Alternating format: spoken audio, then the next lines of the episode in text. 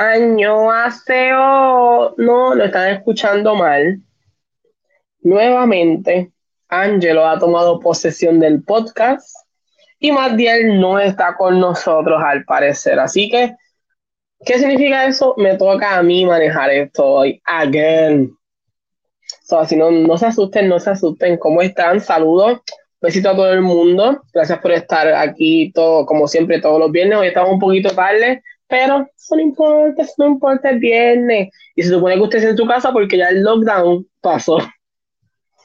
Como siempre, me acompaña la cabeza, la mente maestra, el creador, fundador, eh, el bolsillo de CinePR, el CEO, Chris. El bolsillo pelado.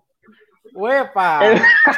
Yo no dije si el bolsillo tenía dinero o no. Ah, es Yo sin case.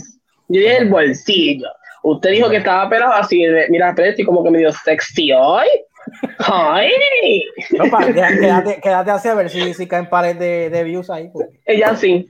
Un par de billos. Que la que hay. Yo sí, hay que mucha calor hace en Puerto Rico.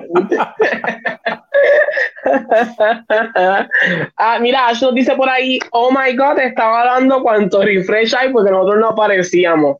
Ash, tú sabes lo que es el Murphy's Law, cuando uno va a hacer algo y todo empieza a salir todo lo que pueda pasar pasa, así es que sucede. Así que Ash, gracias por estar por ahí, pero como ustedes vieron hoy, hoy tenemos invitados. Hoy nos acompaña Manuel Boglio de Nerd como tú, así que por favor, como ustedes saben, como ustedes saben dar cariñito, por aquí está Manuel. Saludos Ángela, saludos Chris, saludos muchachos en Cine Saludos, y todo el mundo que nos está viendo y escuchando. Gracias en verdad por, por tenerme aquí un ratito con ustedes. So, ya ustedes saben, mi gente, todo lo que está en los comentarios, saludos a Manuel, den la bienvenida al estilo Cine PR. Ok, PG, ok, no se emocionen todavía, no tienen todavía mucha confianza, así que PG, cuando los saluden, ok.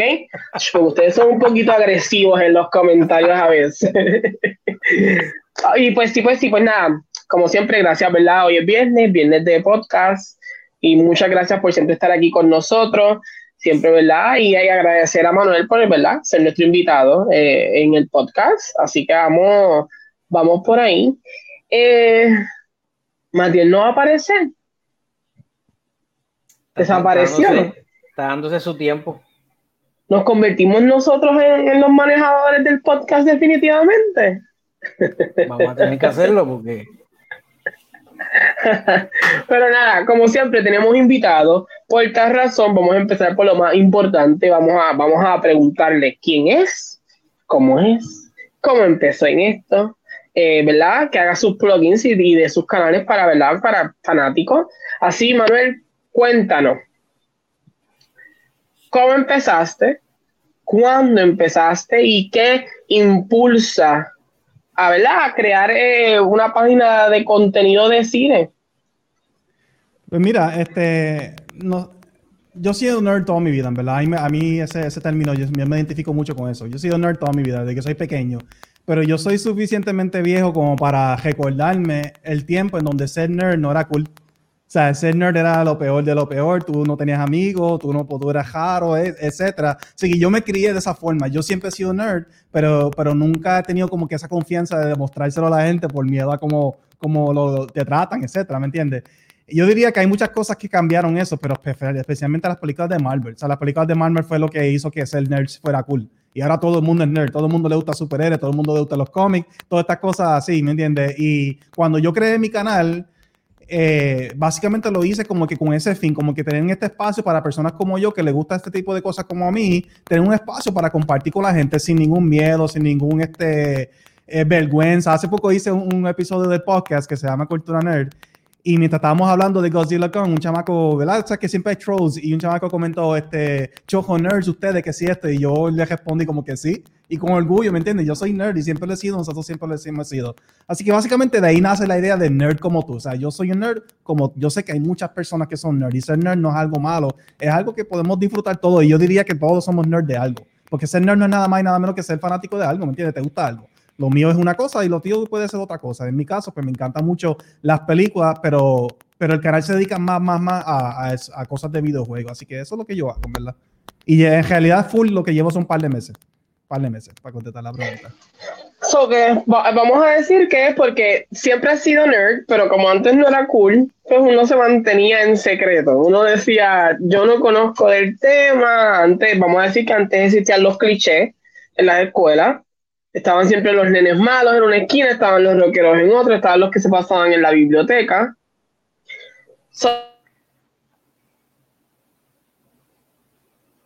ha tenido, ha tenido un cambio que pues tal vez se pueda decir que es un cambio positivo, eh, de que ya no, ser no es como derogativo como lo intentaban hacer anteriormente, y entonces eso es lo que te impulsa a, hacer el canal, correcto. O sea, eh, aclarando, no, no, es que como que como ahora es culpa, ahora lo puedo hacer, no, no, es, no es eso.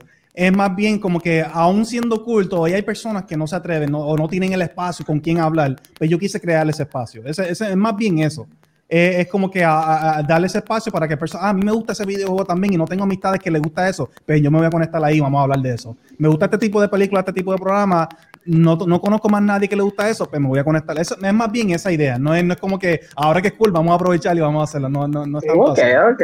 Yo así de momento se sentí que estaba haciendo una entrevista como Pedro Servigón. Perdona, Manuela, que de momento como que yo. Eh, me dijiste que el canal, tu canal, ¿cuál es el nombre del canal? Nerd como tú. Nerd como tú, así mismo te pueden encontrar en las redes sociales. Se supone, se supone que sí, exacto, Facebook Nerd como tú, YouTube Nerd como tú, y nos pueden, se supone que nos consigan rapidito. no sé. Ok, ok, como pueden ver en la parte de abajito, espérate que está muy para abajo, pero ahí abajito está pasando, son Nerd como tú, para que le den un follow, un like, tienes canal, tienes Facebook, ¿Tienes YouTube? Sí, eh, ahora mismo en Facebook eh, tenemos, estamos haciendo live varios días a la semana, pero los domingos especialmente. Saludos, Max. Este, que fue donde literalmente la última vez, donde salió esta invitación, básicamente fue que hace par de semanas yo invité a Mac también a, nuestro podcast que se llama, eso se llama Cultura Nerd y eso pues lo puedes conseguir en, así mismo, Cultura Nerd en, las plataformas de podcast, etcétera. Y lo invité y estuvimos allá, así que, este, pero anyway, el punto es, contestando tu pregunta, Nerd como tú, sí, en Facebook y en, y en YouTube. Y entonces, este, literalmente estamos live diferentes días a la semana. Que tienen, que tienen bastante contenido. Están pendientes. Sí, tenemos bastante contenido. Como expliqué, o sea, nosotros en el podcast hablamos de todo: películas, series, videojuegos. Pero durante la semana y todo eso, el énfasis en los videojuegos. Me gusta hacer muchos let's plays en vivo y todas esas cosas así. Eso es lo que, jugando ahora? estoy haciendo ahora mismo. Este, pues mira, si tú supieras, yo acabo, yo acabo de hacer este, el platinum de Death Stranding sea, Death Stranding, este, y eso fue la tarea más difícil que yo he hecho en, cualquier videojuego, pero estaba bien comprometido a hacerlo y lo hice en estos días, 93 horas me tardé. Y este y eso es lo último que he jugado. No estoy jugando nada el nuevo. Final, el final es como una hora de, de cinemático. Ahí a, ver cinemático, a ver, vamos a ver una película. Y, vamos a ver si lo entiende, y si lo entiende. Y si lo, ah, exacto. si lo entiende. Sí, sí lo entiende. Pero sí, a mí me encanta. Yo soy súper. Sí, Hideo Kojima es uno de mis creadores favoritos. Hideo Kojima es Hideo Kojima. Hideo Kojima es papá. Así que, Así que eso es lo último que ahora mismo no estoy jugando. Empecé World Soulstorm ayer, literalmente. Ah, empecé. Sí, pero fuera de ahí no estoy jugando más nada.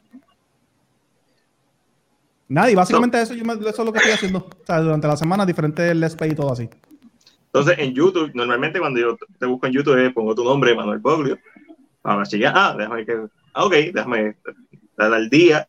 Este, so, la gente en, YouTube, el nombre ahí, ¿lo ven? Búscalo así, en YouTube está, sale así, o ponga, este, Nerd como tú, legalmente Nercy, el podcast específicamente, pero canal sí. Manuel Boglio, para que tengan contenido, Nerd, Gaming. Sí, quisiera aclarar rapidito algo rapidito, porque es que si si me quieren buscar para este contenido, películas, videojuegos, todas esas cosas así, pues tienen que poner nerd como tú, porque si ponen Manuel Poglio, es posible que encuentren mi otro canal y el otro canal es cristiano. Obviamente, si a ti te gusta el contenido cristiano, pues también no hay ningún problema. Pero es posible que Manuel Poglio sea más asociado con eso que con los videojuegos. Así que yo tengo las dos cosas. Si quieren ver los, contenidos nerd, pues es nerd como tú, es más fácil para conseguirme.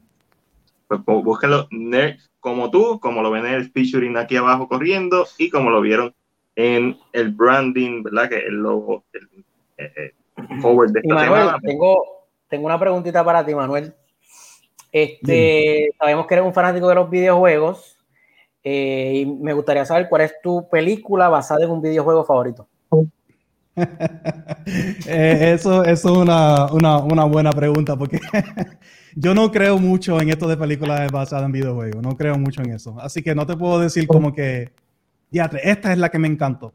Ya que en el tema de hoy quisiera esperar hablar un poquito más sobre Mortal Kombat ya mismo cuando hablen de eso.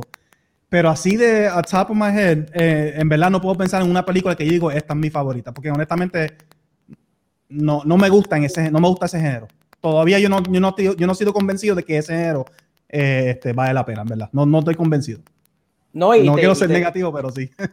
no, no, y te entendemos. Bueno, yo te entiendo completamente porque eres, a diferencia de, de, mí, que pues que no, no juego videojuegos, pero no soy un fanático, así un freak de los videojuegos, puedo sentarme y disfrutarme una película. Ya tuve una persona que, que te adentras a la historia y ya tú ves eh, la película con, con otra visión al que no es fanático de los videojuegos. Y sí, te entiendo, te entiendo completamente. Sí, y también es porque hay una esencia, ¿verdad? Hay, algo que, es único al género de los videojuegos que no se puede replicar. Y yo creo que todavía yo no he podido separar, hacer esa distinción, como que entender la película es una cosa y el videojuego es otra. Yo siempre cuando veo la película quiero como que repliquen mi experiencia en videojuego y eso es imposible. Y eso es imposible. A, a, mí no me pasa eso menos con una sola película y un solo libro. Harry Potter and the Prisoner of Azkaban es la única cosa que yo no puedo diferenciar posiblemente es la mejor película de la franquicia. Yo la detesto, no me gusta porque para mí es una mala adaptación, lo cual es una palabra, una oración ridícula de decir porque literalmente estoy diciendo adaptación, no tiene que ser igual. So, pero para mí es tan infiel al libro y le quitó tantos momentos que son de mis favoritos de toda la saga al libro que yo no, la puedo, no puedo separar, que es uno de mis libros favoritos, el tercer libro de Harry Potter, no puedo separar eso. Y esa es la única adaptación que que se me, o sea, hasta esta altura yo la puedo ver bien objetivo y decir un buen filme, buenos efectos visuales, cinematografía, pero como con el material original y es, es, para mí tan especial, mano, la película no la paso y no es que sea mala, es que conmigo no conecta para nada.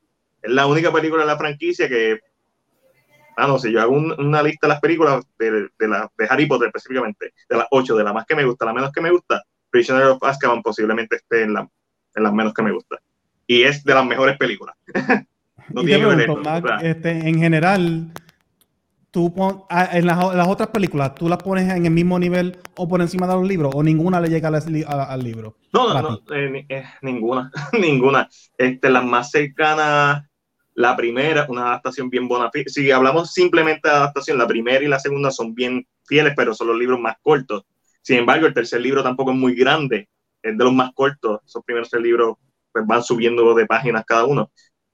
Eh, mi favorita posiblemente sigue siendo sigue siendo la cuarta película, que fue el primer libro que yo leí. Este, pero como adaptación, al ser el primer libro de más de 500 páginas, 800 páginas, el primer monstruo de esto que, que, que, uno ve así ahí con diablo y tengo que meterle mano, pero ese fue mi, mi primer libro ya yo sé que hay que sacrificar un montón de cosas. Mi problema es cuando adaptan cosas y sacrifican cosas que no tienen que sacrificar. Y ahorita vamos a hablar de Mortal Kombat. Este, y vamos a hablar de eso, de cuando se sacrifican cosas innecesariamente. Pero hay veces que obviamente yo sé, lo veo Fire y de ahí en adelante, el, cuarto, el cuarto libro en adelante, son monstruos de libro. So ya tú sabes que, mira, cortar, cortar, hay que cortar un montón. So hay que adaptarlo. Y en la parte 3, lo hermosa que se ve, para mí no justifica todas las cosas que cortaron. So, básicamente, no, nunca, siempre en la página, el papel aguanta lo que sea. este, y la imaginación cuando uno está leyendo una cosa espectacular. Así que no, no, no, no, mentira. En Harry Potter no, los libros son mejores, todos y cada uno son mejores. Yo he leído libros que han tenido adaptaciones a series, específicamente, que son mejores las series que los libros. Yo leí los primeros cuatro o cinco libros de Vampire Diaries. ¡Qué basura!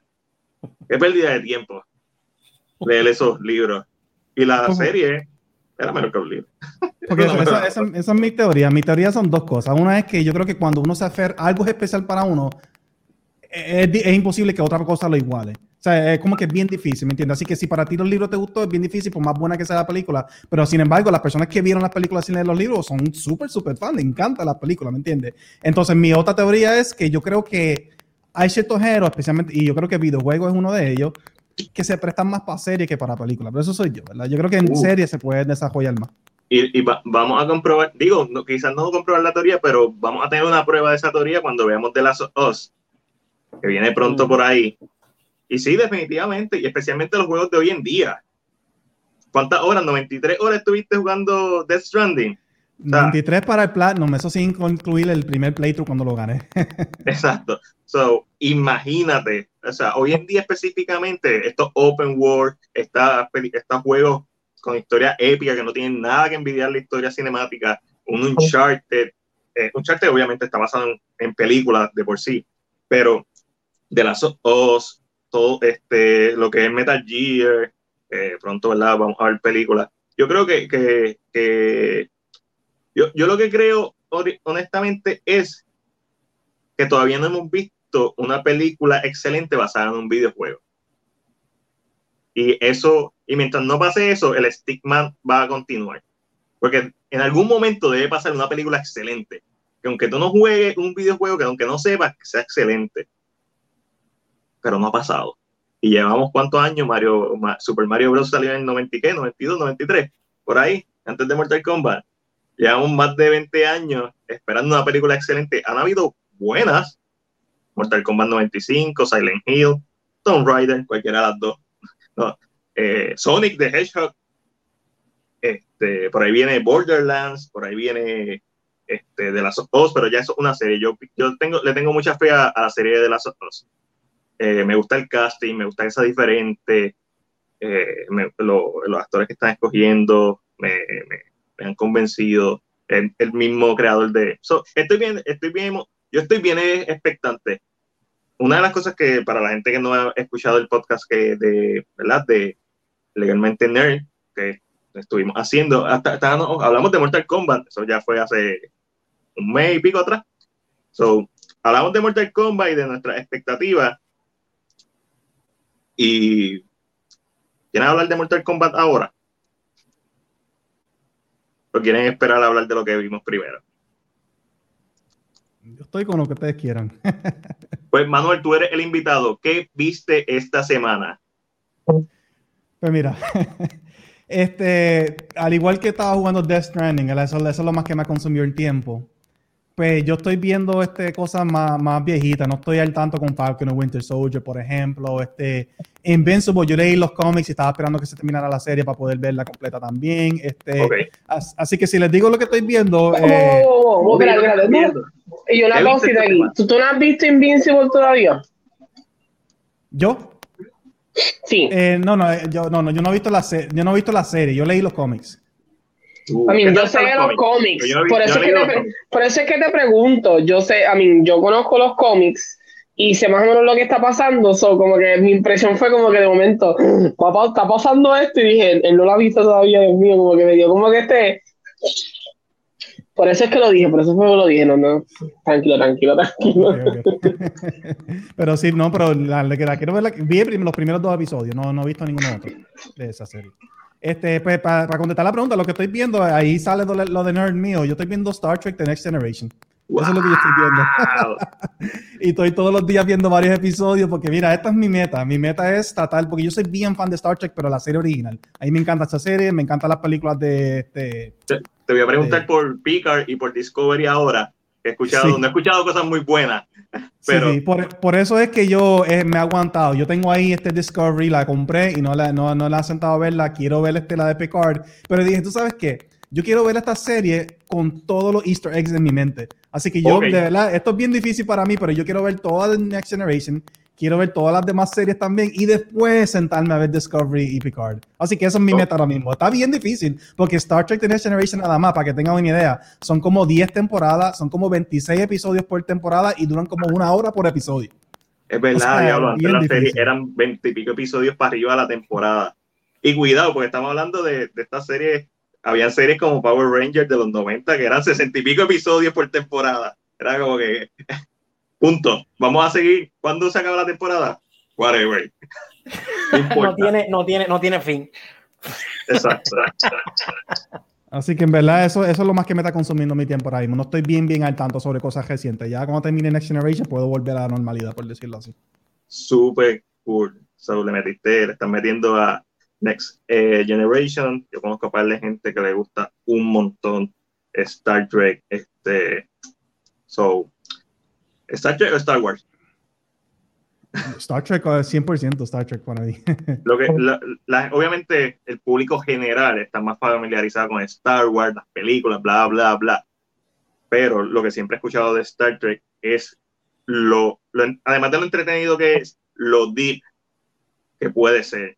Y los temas eh, de, raza, los, o sea, Star Trek es una serie tan adelantada para su tiempo. Eh, y después están las películas, que especialmente las primeras dos, tres, cuatro, incluso he escuchado gente que es bien fanático de la cuatro, no, no es la mayoría, pero este, uno o dos. Casi siempre son los números pares, son los números pares son los buenos y los impares son los, y los impares no son tan buenos, sí. So, eh, es bien interesante tener a alguien, ¿verdad? Como tú que, es fanático de, de, Star Trek y un, un así que... Definitivamente no, este, Star Trek para mí, este, ¿cómo explico? Y de hecho, eso es mi despido, mi despido en cada, cuando yo se despido por el podcast, yo digo, somos nerds, ese es mi despido. Este, eh, Star Trek yo podría hablar horas por esto, porque verdad la gente no entiende eh, lo, importante que, aun cuando tú no ves Star Trek, tu, tu, vida ha sido influenciada por Star Trek de alguna forma u otra y tú no lo sabes, ¿me entiendes? Star Trek ha sido tan importante en la cultura, en la sociedad, en estos temas raciales que estamos viviendo ahora mismo. Star Trek fueron bien pioneros en eso. Tuvimos la primera protagonista negra en la historia en una serie. Tuvimos el primer beso interracial, fue en la primera serie de, este, de Star Trek. O sea, este, Martin Luther King fue en un, en un Trekkie, fue un Trekkie cuando estaba vivo, ¿me entiendes? O sea, son muchas cosas. La tecnología, estos celulares, los iPhones, los tablets, todas esas cosas así, eso empezó con Star Trek. O sea, Star Trek fueron los que dieron esa idea originalmente, ¿me entiendes? Este, yo, yo lo diría de esta forma, para no estar ahora hablando de esto. Eh, en la diferencia de Star Trek y Star Wars. No es que una es mejor que la otra, ¿me entiendes? Es que es diferente. Yo siempre, yo no clasifico Star Wars como ciencia ficción. Yo no, lo clasifico así. Para mí es fantasía. O sea, es una fantasía, aventura, etcétera. Y Star Trek es ciencia ficción. Y por eso para mí eh, o sea, son dos series totalmente distintas y cada, cada, cual le gusta las diferentes cosas. Pero lo que tú dices, Star Trek, la ciencia ficción, los temas bien, bien profundos. Y, y, eso pues mucha gente sencillamente no le gusta. Y yo entiendo, yo lo entiendo. Estoy, de acuerdo con eso. Y eso es en base a yo que mi exposición a Star Trek, mi exposición a Star Trek ha sido más a través de Galaxy Quest, a través de Paul, a través de otras series que obviamente están influenciadas por Star Trek. Eh, y el, impacto y gente que conozco, podcast que escucho de gente que son fanáticos de Star Trek, como, como tú, este, como tú Best Friends, ahora que hacer Super Beast, o sea, eh, y cuando uno escucha a la gente, a los Trekkies de verdad, hablar de Star Trek, uno entiende tantas cosas que obviamente al ser un formato de serie, pues es un público diferente a Star Wars, que fue una película, y tienes toda la razón. Star Trek es ciencia ficción, Star Wars es fantasía. Punto. una space opera. Star Wars es, otra, otro, otro, otro yello. So, ese comentario que alguien puso ahí, este, quiero, quiero reconocerlo. Yo soy más un Who, ¿verdad? Yo soy Doctor Who. Esa es la única serie que yo puedo ver, aunque no me importa que no tenga fin, y la puedo ver de semana en semana, es Doctor Who. Yo muero viendo Doctor Who. No quiero que termine nunca. Así que yo estoy con él. Eh, me encanta Doctor Who también. Durísimo. Mira, este, Chris, ¿qué tuviste esta semana? Este, yo solamente vi Synchronic en Netflix. ¿Viste Synchronic? Sí. ¿Qué tal? Cuéntame. ¿De qué trata eh, Synchronic y qué te gustó, qué no te gustó? Mira, este, primero me gusta, me, lo primero que me atrapó de la, de la película sin verla al principio fue que los directores son eh, Aaron Moorhead, Aaron Moorhead creo que se llama, y, y, Benson.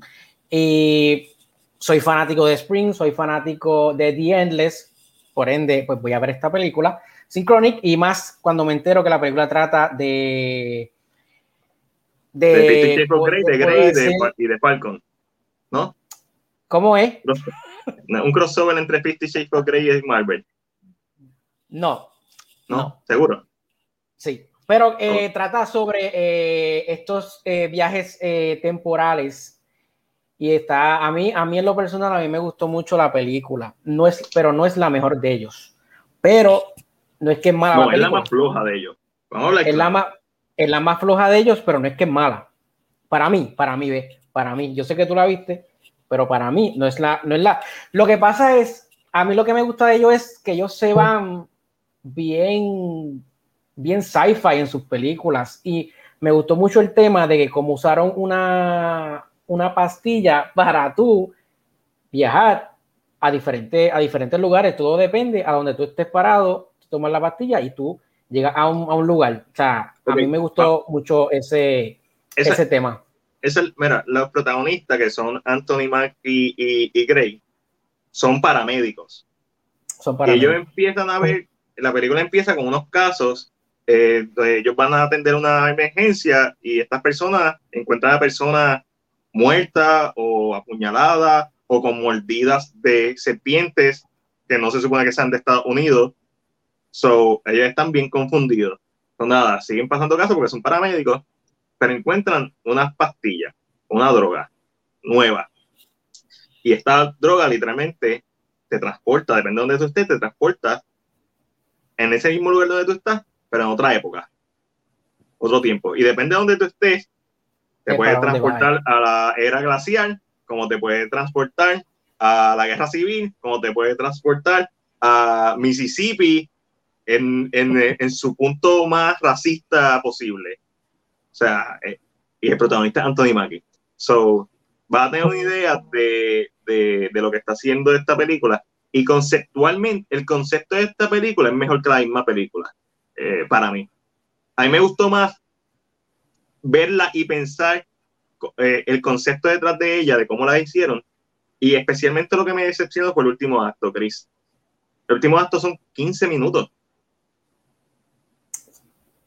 Como que, sí, sí. Eh, a, mí, a mí en realidad el, el, el, desenlace a mí no me gustó mucho. Creo, que fue, creo, que fue lo más, creo que fue lo más flojo de la película. Ahí estoy contigo. Y algo, y algo bien raro en ellos, porque tú sabes que Spring acaba buena y The Endless acaba, buenísima. Sí, sí, ellos son bien sólidos. está bien, no, no, no siempre uno puede dar, ¿verdad? Cuadrangulares, de vez en cuando uno se poncha. Y no es que se ponchó, ¿no? tú sabes. es un doble, es un doble. Es un doble, es un doble. Pero véanla, está, está en Netflix, está, eh, es recomendada, especialmente si están viendo Falcon de Winter Soldier y vieron la última película que hizo Anthony Mackie, que también está en Netflix, que fue Sandaleña pero si les gustó, este está mejor. Eso es lo que puedo decir. ¿Viste? ¿Eso fue lo único que viste? Sí, eso fue lo único que, que pude ver. Está bien. Angelito, ¿qué tuviste? Vamos para. Perdón, mi gente, estaba en mute. Vamos para. ¿Qué ibas a decir, Chris? ¿Qué ibas a decir? Nada. Papi, te estás buscando, te estás buscando una pera lo que estás buscando, Chris, estás buscando mucho, ¿no? Como ustedes saben, semanalmente vuelvo y repito lo mismo. Como ustedes saben, semanalmente yo veo Grey's Anatomy. Ay, por Dios. Mira, porque esta, parte, porque, esta parte no la podemos poner en, porque esta parte no la podemos poner en, en un caseo, un rip, una grabadora. Sí, ya, más fácil. Como saben, semanalmente veo Grey's Anatomy, así que lógicamente un drama médico, no se está hablando del COVID, es lo único que puedo decir de Grey's Anatomy. ¿Qué más vi? Vi Falcon and the Winter Soldier, el último episodio. Eh, como dije, he dicho en el podcast anteriormente, esto es algo que yo siento que la gente se puede disfrutar mejor si lo ve completo, como que de un solo cantazo se siente y ve mitad y mitad, vemos tres y tres episodios, creo que se lo pueden disfrutar mejor porque no está hecho como WandaVision, no está hecho de esta misma manera. WandaVision era como misterio tras misterio en cada episodio, esta es un poquito más directa en lo que quiere hacer el mensaje un poquito más más directo, ¿verdad? Y, y, y, creo que esa es una de, las grandes diferencias. Una de las cosas que Matilde estaba mencionando recientemente es que con WandaVision ha habido mucha eh, teoría. la gente estaba buscando rápido qué más que puede En esta, como es tan directa, es muy difícil crear teorías porque la serie no está tratando de ser eh, como que muy fantasiosa o muy de teorías, está tratando de ser una serie más política económica, política socioeconómica, por decirlo así. Ok, ok. Entonces es más directa, no se puede jugar con el tema, no se puede dar como que bandazos de esquina a esquina, tiene que ser más. Eh, el final, aunque mucha gente le, le desilusionó porque al final de cuentas se siente pequeño para lo que es Marvel específicamente, creo que es bastante bueno. Si era un capítulo sobre injusticia de un personaje específicamente, se siente mucho más serie de televisión que WandaVision. Como yo había mencionado, para mí WandaVision es un prólogo a, a, las películas. Esta se siente más como una serie que puede tener segunda temporada sin ningún tipo de problema. Eh, así que no me molestó, me lo disfruté porque yo creo que uno tiene, uno como fanático de Marvel, aunque Marvel es muy repetitivo, tiene que saber a qué se está exponiendo.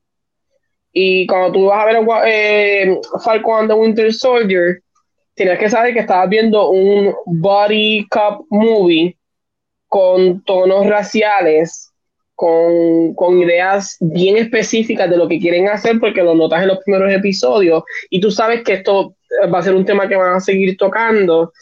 Eh, and that's it. Es como que cuando vas a ver WandaVision tienes que ver que es una historia más personal, más de ella, So, yo creo que una cosa que tienen que tener los fanáticos, específicamente en este caso, ahora que ya se acabó ver la serie, es que tienen que, cuando, aunque Marvel es muy parecido, yo siento que Marvel está tirando películas como que de diferentes géneros. Y a eso me refiero un poquito, ¿verdad? Eh, a que esta es más Marvel es como un buffet, ¿sabes? Tú no, siempre, la, la mejor cocina siempre es lo mismo, pero y es como que siempre es lo mismo lo que vas a ver, pero hay cosas distintas. So, yo creo que la gente está haciendo esta comparación con WandaVision y, y porque es lo último que he visto. La gente está haciendo esta comparación con WandaVision y Falcon and the Winter Soldier. Y yeah, son Marvel. Lo único que tienen de Marvel son los personajes, vamos a decirlo así. Si le quitas a los personajes, a Falcon, a Bucky, y haces esto con otro tema, puede funcionar de la misma manera porque no son lo mismo.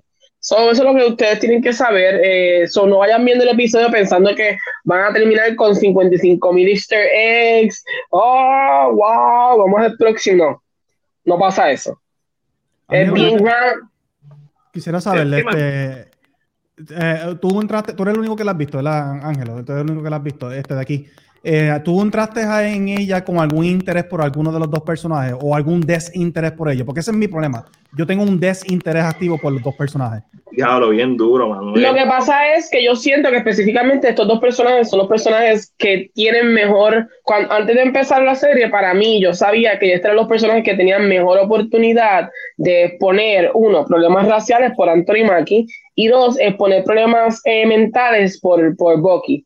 So, aunque no estaba muy motivado de ver la serie porque sabía que era más acción, no dice como que más en esa idea, sí quería ver a qué nivel Disney o Marvel iban a llegar con este tema o cuán profundo iban a tocar la idea de, de, ¿verdad? de los problemas eh, sociales que pueden existir eh, eh, por estos casos. Y yo creo que en ese aspecto no me defraudo.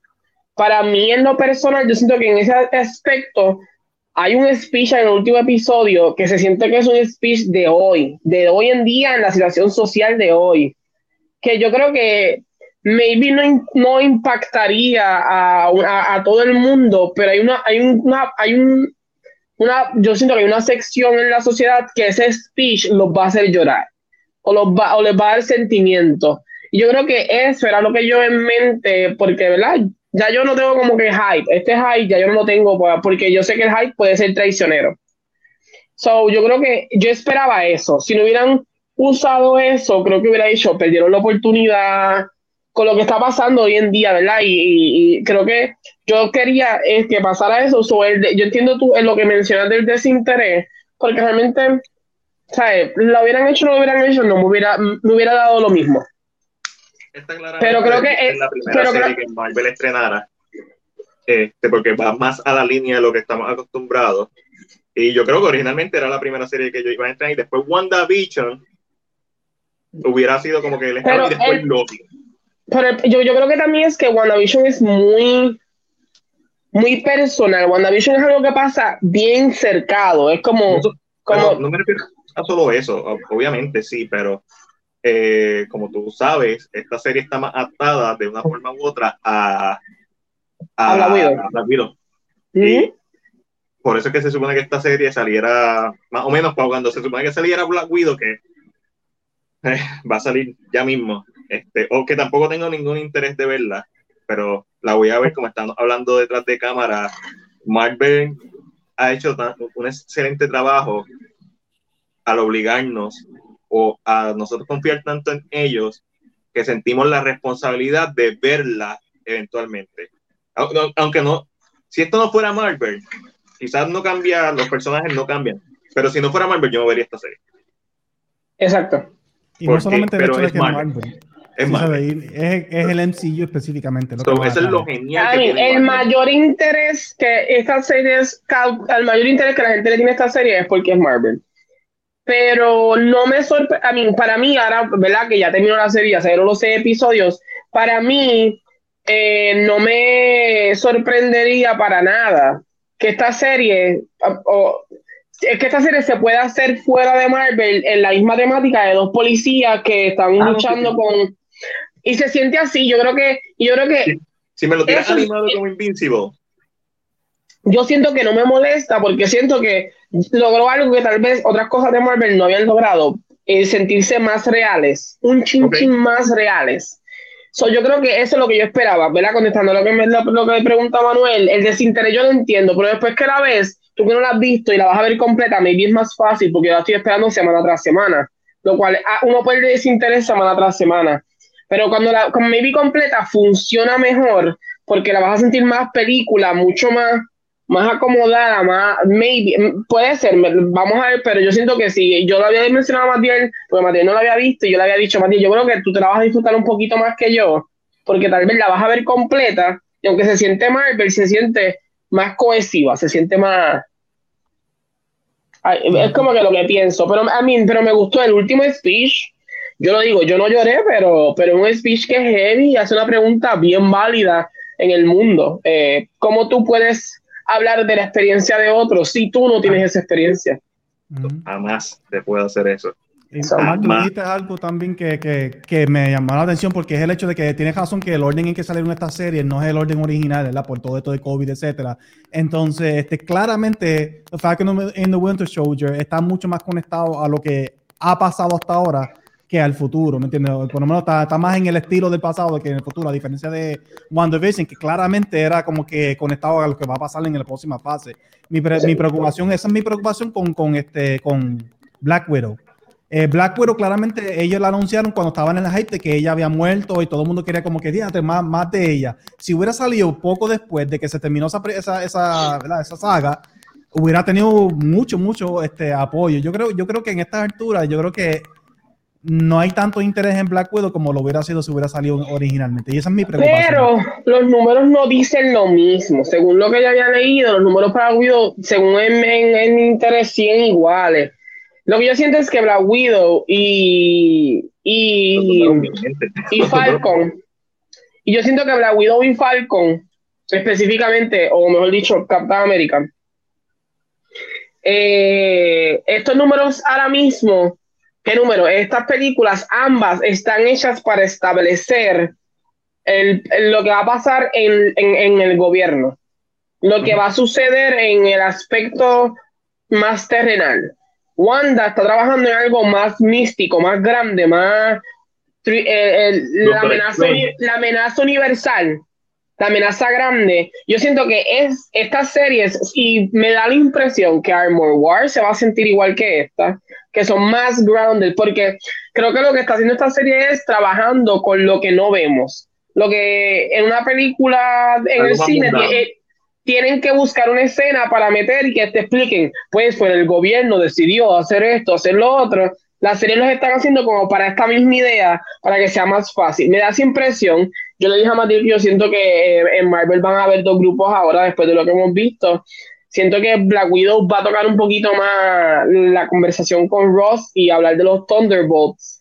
Y siento que entonces esta serie, según lo que está caminando, se va a ir un poquito más por Dark Avengers. So, creo que está tratando de establecer cosas, pero no dejarlo libre. No, que no se sientan como el Termin Organization en Iron Man 1, que hablaron de ellos y Coqui, no sabemos más de ellos. Ahora tuvieron que volver, después de cuántas películas, a traer el Terminal Organization y que ahora sepamos quiénes son.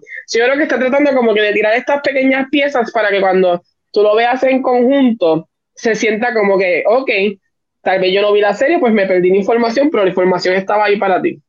Claro. I think that's, that's the- I think, creo que va- y siento que Armor Wars y Black Widow van a hacer eso mismo.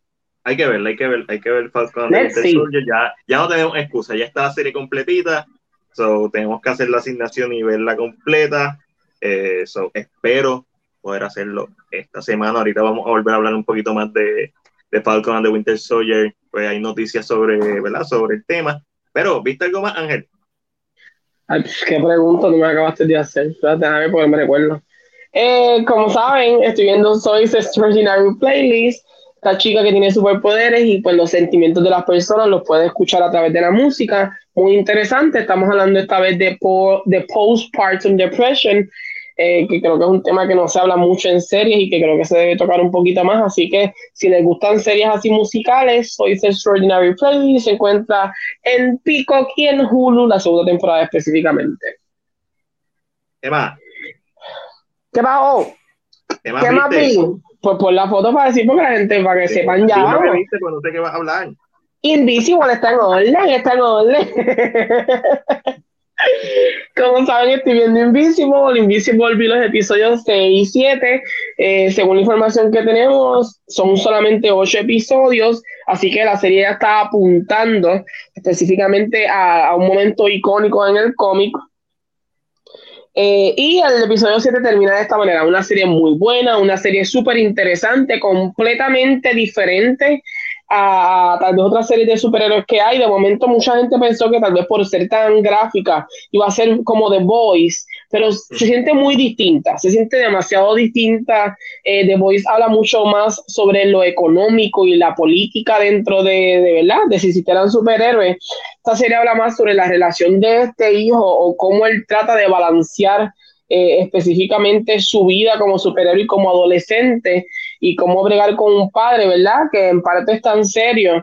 Eh, así que la serie, si no la ha visto, se encuentra en Amazon Prime. Es muy buena, la mismo tiene siete episodios. El episodio 8 debe estar saliendo para la próxima semana, si no me equivoco. Eh, jueves o viernes que sale, uno de esos dos Yo días. creo que los viernes. Eh, es posible, sí, pues yo lo vi por la mañana. Creo que es viernes. So, y ya está a por terminar, pues si no la ha visto, puede esperar hasta el episodio 8 y, y lo vea completo. Pero si usted conoce de los cómics, ya el momento ha llegado, el episodio 8 es el momento, el momento que todos le teníamos miedo. Mm. También como. También, como muy bien saben, yo tengo mi sección los bisemanalmente en Cine PR eh, sobre K-drama con Angelo y esta vez le toca al drama de K2. De K2 específicamente trata sobre este soldado de Corea del Sur que es acusado de haber matado a su novia cuando estaba en Irak y cómo no es culpable, no es culpable. Y cómo regresa a Corea y se encuentra en esta línea de problemas políticos, eh, específicamente, ¿verdad? Con el próximo candidato a, a la presidencia de Corea. Y, ¿verdad? Y cómo, cómo su historia se parece a la historia de otras personas en, en, ¿verdad? en, el, en el drama. No voy a decir mucho porque eso sería, eso sería decir Aquí, demasiado. Ash Not Down Fast Check. Eh, Invincible los jueves. Está disponible los jueves en Amazon Ahí Prime. está. Amazon Prime los jueves. Pues como saben, pues de que tú eh, voy a estar hablando de ella completamente el primero de mayo, sábado primero de mayo, así que si les gustan los K-dramas, está muy interesado en eso, nunca ha visto uno y de momento quiere hablar conmigo, sábado K-drama con Angelo, año. Sé, Sí, lo único que vi, te puedo decir ya que lo vi, sea el Señor Jesucristo, gracias a Dios, estoy cansado. Ese embargo. Sí. Ah, Yo- ¿Hace cuánto tuviste en Mortal Kombat, Ángel? Estoy Mortal Kombat hace como tres semanas o cuatro semanas atrás. Básicamente, hace un mes atrás. Casi un mes, hace un mes atrás, sí me pusieron, eh, hubo un embargo que no me dejaba hablar de la película. Llegó un punto en que se me, se me había olvidado que había pasado en la película. Eh, así que otra de las cosas que vi hace más de cuatro semanas atrás fue Mortal Kombat, que no sé si quieren empezar a hablar de eso ahora, más bien primero quieres decir que viste y después hablar de Mortal Kombat, no sé cómo lo... vi. Desgraciado, infeliz. Yo no he dicho No sé. nada. Yo, ¿Quién sabe? déjame, déjame- déjame buscar la foto de Synchrony. Ahí va, ahí va, deja buscar la foto. Escucha, mira, mira, mira, mira. Eh, Synchronic porque Chris me dijo que era un peliculón. Porquería. No, eh, hablando claro, eh, se deja ver. Es el final. El final es lo que no me gusta. La película está bien interesante. Anthony Mackie este, y Gray, Fifty Shades of Grey le metieron bien duro. Este, me, me, gustó mucho las actuaciones de ellos. Creo que había espacio para mejorar, pero teniendo en cuenta el, el tipo de filme los directores, a mí me encanta. Sigo pensando que es su película más floja. Pero si quieren ver algo diferente, Synchronic está en Netflix. Mira, esta, esta semana le, le, metí a Netflix full, no, no le di cariño a las otras páginas. No le diga, eh, Chris, mala mía, esta semana no me auspiciaste con, con Shudder. Pero esta semana vi Why Did You Kill Me, que este documental es una película documental sobre un asesinato, pero como esta madre y esta hermana de la persona que, que muere hacen un profile de MySpace para atrapar al asesino de su hermana y su hija, respectivamente. Y, a, mí me encantó lo de la, a mí me encantó lo de las maquetas. La, las maquetas creo que fue algo que estuvo bien on point en, en el documental. La señora es medio psycho, medio Sí, creepy. sí. Sí, es mano. como que tú pensarías que ella, que la mamá, que es la persona que está sufriendo, que está viva, el personaje principal, no, se ve medio, es medio psycho, es, es medio weird. So, vi eso. Vi ¿Eso es verídico o no? Sí, es verídico. otro- sí, es verídico, sí, es un documental. Este, es basado en hechos reales, entonces no- un documental no es, no es ficción. Y eso, yo creo que eso es lo más que lo eleva, pero sí, gracias. Este, pero si, si hay algo que, mano, se deja ver, pero no es lo mejor, no es lo mejor que puedes ver. Yo creo que hicieron lo mejor que podían hacer con el material. Las maquetas le dan súper par de puntos, pero a mí no me encantó como documental. Otro que no me encantó fue Seaspiracy, que un documental sobre básicamente las regulaciones, o mejor dicho, la falta de regulación de, de la pesca que hay en el mar. Este, y cómo este tipo pues va a las diferentes agencias, los diferentes líderes que se supone que estén abogando por esto y le hace una pregunta bien sencilla. ¿Qué es lo que está pasando? Y nadie tiene la respuesta. Nadie. Y, y es interesante en ese contexto, pero siento que el documentarista tiene demasiado protagonismo, lo cual hace que sea más que todo un punto de vista y se pierde la neutralidad por su punto de vista. Es tan subjetivo eh, a mí los documentales lo que me gusta es cuando son neutrales y simplemente tú ves a personas hablando y tú deduces, no, él te lleva a eso y eso le resta y él se siente tan protagónico que le resta tanto, porque él no es Bear Grylls, él no es un tipo, él está robando cámaras, es un documental bien fuerte, salen animales, ¿verdad? Este, no es para niños, salen ballenas, matándolas, so, no me encantó como documental, me gustó más el mensaje que lleva el documental. Hubiera preferido ver un video en YouTube con este mismo material que, que un documental entero. Y, pues como todos, como todos, oíste, oíste, vi Mortal Kombat, vi NK 2021. Vamos a empezar a hablar de Mortal Kombat, por favor. Ángel, yo sé que tú llevas mucho tiempo con ella. Nosotros hemos discutido de esta película. Ahora que la vimos, estuvimos discutiendo en el carro. Pero quiero saber la opinión de, de Manuel, de nuestro invitado, nuestra estrella de hoy. Recuerden, Manuel, Cultura Nerd, podcast, Nerd como tú, redes sociales. Manuel, ¿qué te pareció Mortal Kombat? Esta es la película que, que cambió tu opinión sobre el género de películas basadas en videojuegos. Vi- Vida cambiada, transformado, eso me convenció. De ahora en adelante soy un full fan de toda esta Eres serie. un creyente Sí, de soy un las creyente vivo ahora. Esta película es tan buena que hace que Annihilation se vea buena. No, mentira, no es para tanto, no es para tanto. Pues mira, este, honestamente a mí me encantó el principio y el final, todo lo demás Mm. simplemente estuvo bueno. Sea, normal, tuvo, tuvo, pa- tuvo su, fue, hizo su trabajo, ¿me entiendes? Que fue suficientemente entretenida. Yo nunca tuve como que bien aburrido, nunca hubieron partes que yo decía como que, fíjate, qué, qué porquería esta escena o qué lento está la película. Mi, vari- tuve varias quejas principales, ¿verdad? Pero una de las mis quejas principales es que yo diría como dos tercios de la película, cada escena parece el principio de una película. Te están introduciendo algo nuevo. Como Yep. que ahora te vamos a presentar este personaje, ahora te vamos a presentar este elemento, este otro. Todo se siente como una introducción y nunca llega al clímax porque obviamente, como ustedes saben, en esta película no hay, no se da el torneo nunca, ¿me entiendes? Así que no, nunca Esto es llegamos como una a- precuela. Casi. Sí, sí, Es básicamente. una precuela. Yo siento que es una precuela.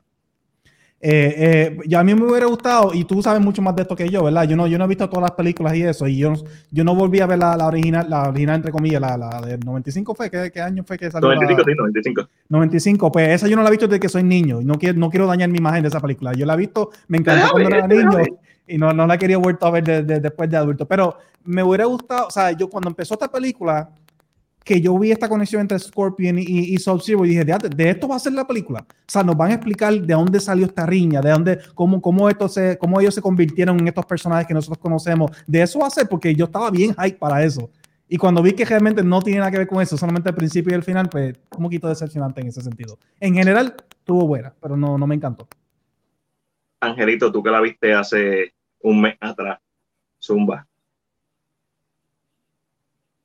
No te escuchas, está en mute. No, no puedo. Te lo pusiste Ay. tú, no puedo. Per- Yo mismo me puse el mute, perdonen, gente. Yo no me recuerdo de Mortal Kombat. Este, mentira. Eh, vamos a ser sinceros. Empezamos Eh, mira, bien, Mortal empezamos bien. Kombat. Empezamos bien, empezamos bien. Eh, Mortal Kombat, ¿qué se puede decir de Mortal Kombat? Ah, uf. De verdad no sé ni cómo empezar, pero eh, para mí el problema que tiene Mortal Kombat, eh, ¿verdad? Para hacerlo lo más corto posible, es, eh, es su historia. Es en parte como está contada la historia específicamente es añadir un personaje completamente nuevo. Eh, creo que es una de las, las peores fallas, es, es- es la peor falla que tiene. Eh, yo creo que en parte uno esperaba que Mortal Kombat es como esta narrativa que hemos escuchado ya anteriormente, que ah, en Godzilla vs. Kong lo que yo estoy esperando es que los veamos pelear. Pues la gente con Mortal Kombat, la narrativa que tienen es, yo lo que estoy esperando es ver sangre, ver fatality y que sea, que se vea el gore. Pero que yo creo que- Que yo creo que en parte, eso sí está, eso sí está, y eso, los momentos en que vemos esas cositas, específicamente con Kulao, por ejemplo, sí, eh, son emocionantes, crean emoción, tú dices, yes, estoy viendo un fata-". Creo que funcionan, pero entonces fallan otros aspectos. Específicamente, eh, Cole Young, o, como conocemos, ¿verdad? Por el nombre del actor, Louis Tan, es súper flojo es eh, en el el- protagonista. en, en esta película. Louis Tan es quien hace de Cole Young en la película, es el protagonista, el nuevo protagonista que tenemos. Eh, y es súper, súper flojo. Hay momentos donde tú sientes que él específicamente está leyendo eh, lo que le están dando. Que no, o sea, él, él- él como que es como una lectura, lo dice, ah, ok, that's it. Eh, y yo creo que eso, al ser el protagonista, creo que la película falla porque lógicamente la persona que uno está más pendiente o que más historia tiene específicamente. Eh, yo siento que, que ellos hayan soltado los primeros siete minutos puede haber sido el peor error que han cometido, porque me está dando los, los mejores, me está dando lo mejor que pasa en la película, me lo estás dando ya de gratis. Y cuando llego y veo esto y digo, ah, ok, so, esto, esto es lo mejor y ahora qué, Eh, se pierde. Yo, como le dije a Matiel, yo soy un poco más nitpick. Aquí se va a hablar con spoilers. No, no esta semana. Porque Y no. No, que ay, por culpa de Por Chris. culpa de Chris. Eh, Vamos a ver, por culpa de eh. Chris. Si Chris lo hubiera visto, Ah, yo, ni, yo ni sabía que no estábamos con spoiler, así que no sé si suelto un spoiler o no, no creo que dije nada. no dijiste nada, nada, nada que no supiéramos. Em, Chris, tu culpa. Tu- Y yo creo que, yo creo que ahí donde falla un poquito en ese aspecto, eh, es como menciona eh, Manuel, o, o, o fue más con quien yo de momento me confundí, que no vemos el torneo, en ningún momento se ve el torneo. ¿Qué torneo? Eh, ¿Qué torneo? Porque eso se llama Mortal Kombat, donde hay un... Mortal Kombat. Este, Mortal Kombat Down of Justice. y tiene, y tiene como que sus cositas que yo siento que hace, que yo en parte tengo una mejor película, tengo mejores escenas, tengo en mi mente hay mejores cosas que me imaginé. Una de las cosas que le dije a Matías, y esto no, es ningún tipo de spoiler, es que yo hubiera preferido que eh, por lo menos Shansu tuviera un ejército, tuviera minions, para que permitiera que cuando hubiera minions en la escena con estos personajes principales, uno, no tuvieras que hacer el regalo que hiciste con los personajes villanos, y dos, eh, para que permitas a que haya como un showcase de, las habilidades de cada uno de ellos. La película del 95 tiene eso muy bien puesto en la película. De vez en cuando ellos pelean con los ninjas, estos bobos de Chansu entre medio de la película, y no tienes y le puedes dar una pela a ellos, puedes hacerle un fatality, puedes hacer lo que tú quieras con ellos, y no importa, lo que va a hacer es que brille el personaje que está haciéndolo. Y no solo eso, te permite que no tengas que, cuando vayas a una segunda película o a un, volver a tratar de enfocarte en el movimiento del personaje, porque ya la gente lo vio anteriormente, ya la gente conoce cómo ese personaje se está moviendo. Solo puedes ver, pueden estar todos de momento peleando y tú sabes qué están haciendo cada uno porque ya los viste anteriormente peleando como que yo siento que eso es una oportunidad perdida, ¿verdad? Yo entiendo que puede haber sido el dinero, tal vez Warner Bros. no confiaba tanto y tampoco le dio tanto dinero para estar contratando tanta gente. para mí en lo personal lo mejor que tiene eh, la película uno es Cano Cano wins. Cano hace lo que tiene que hacer en la película. Cano le dieron el libreto y él dijo, ok. Que yo tengo que. Eh, yo siento que él dijo, yo que yo tengo que ridiculizar la película de vez en cuando. Claro que sí. ¿Por qué no? ¿Por qué no tengo que hacer chistes de la película? ¿Por qué no puedo preguntarme lo que se está preguntando la gente en el cine? Eh, so, yo como que mencioné, yo dije, eh, entiendo, entiendo, funciona lo suficiente Um, espérate, dame un break que mi teléfono me dijo que está bastante caliente y si explota mi teléfono nos quedamos aquí fuera. Um, este eh, y espérate, Martín, antes, porque sé que tú tienes tu opinión y porque te gusta el juego. So. Y entiendo que para mí Scorpion y Sub-Zero son lo mejor que tiene esta película. El trabajo que hicieron ambos actores, que son Joe Taslim y Hiroyuki Sanada, el trabajo de ambos es tan bueno para mí. Yo creo que yo no los veía ambos con la máscara y yo no necesitaba nada más. Sus ojos eran capaces de darme el feeling completo de cada uno. Cuando de una de las escenas, ¿verdad? Again, sin spoiler, mm, sin, bueno, no es un spoiler. Una de las escenas es cuando su está haciendo, que hace este movimiento y salen todas él, está quieto, él no se está moviendo. Yo creo que los ojos de él lo que me dan es miedo. Como que yo creo que yo hubiera preferido una historia bien concentrada en ellos dos. ¿Qué pasó? ¿Por qué se odian tanto? Esos siete minutos al principio donde los vemos sin máscara, hablando, que tienen una conversación. Creo que crean un interés en estos dos personajes tan grandes que creo que fue una, una eh, ¿verdad? Desperdiciaron la oportunidad de hacer un Scorpion's Revenge de empezar con solamente Scorpion y después al final hablar del torneo mortal.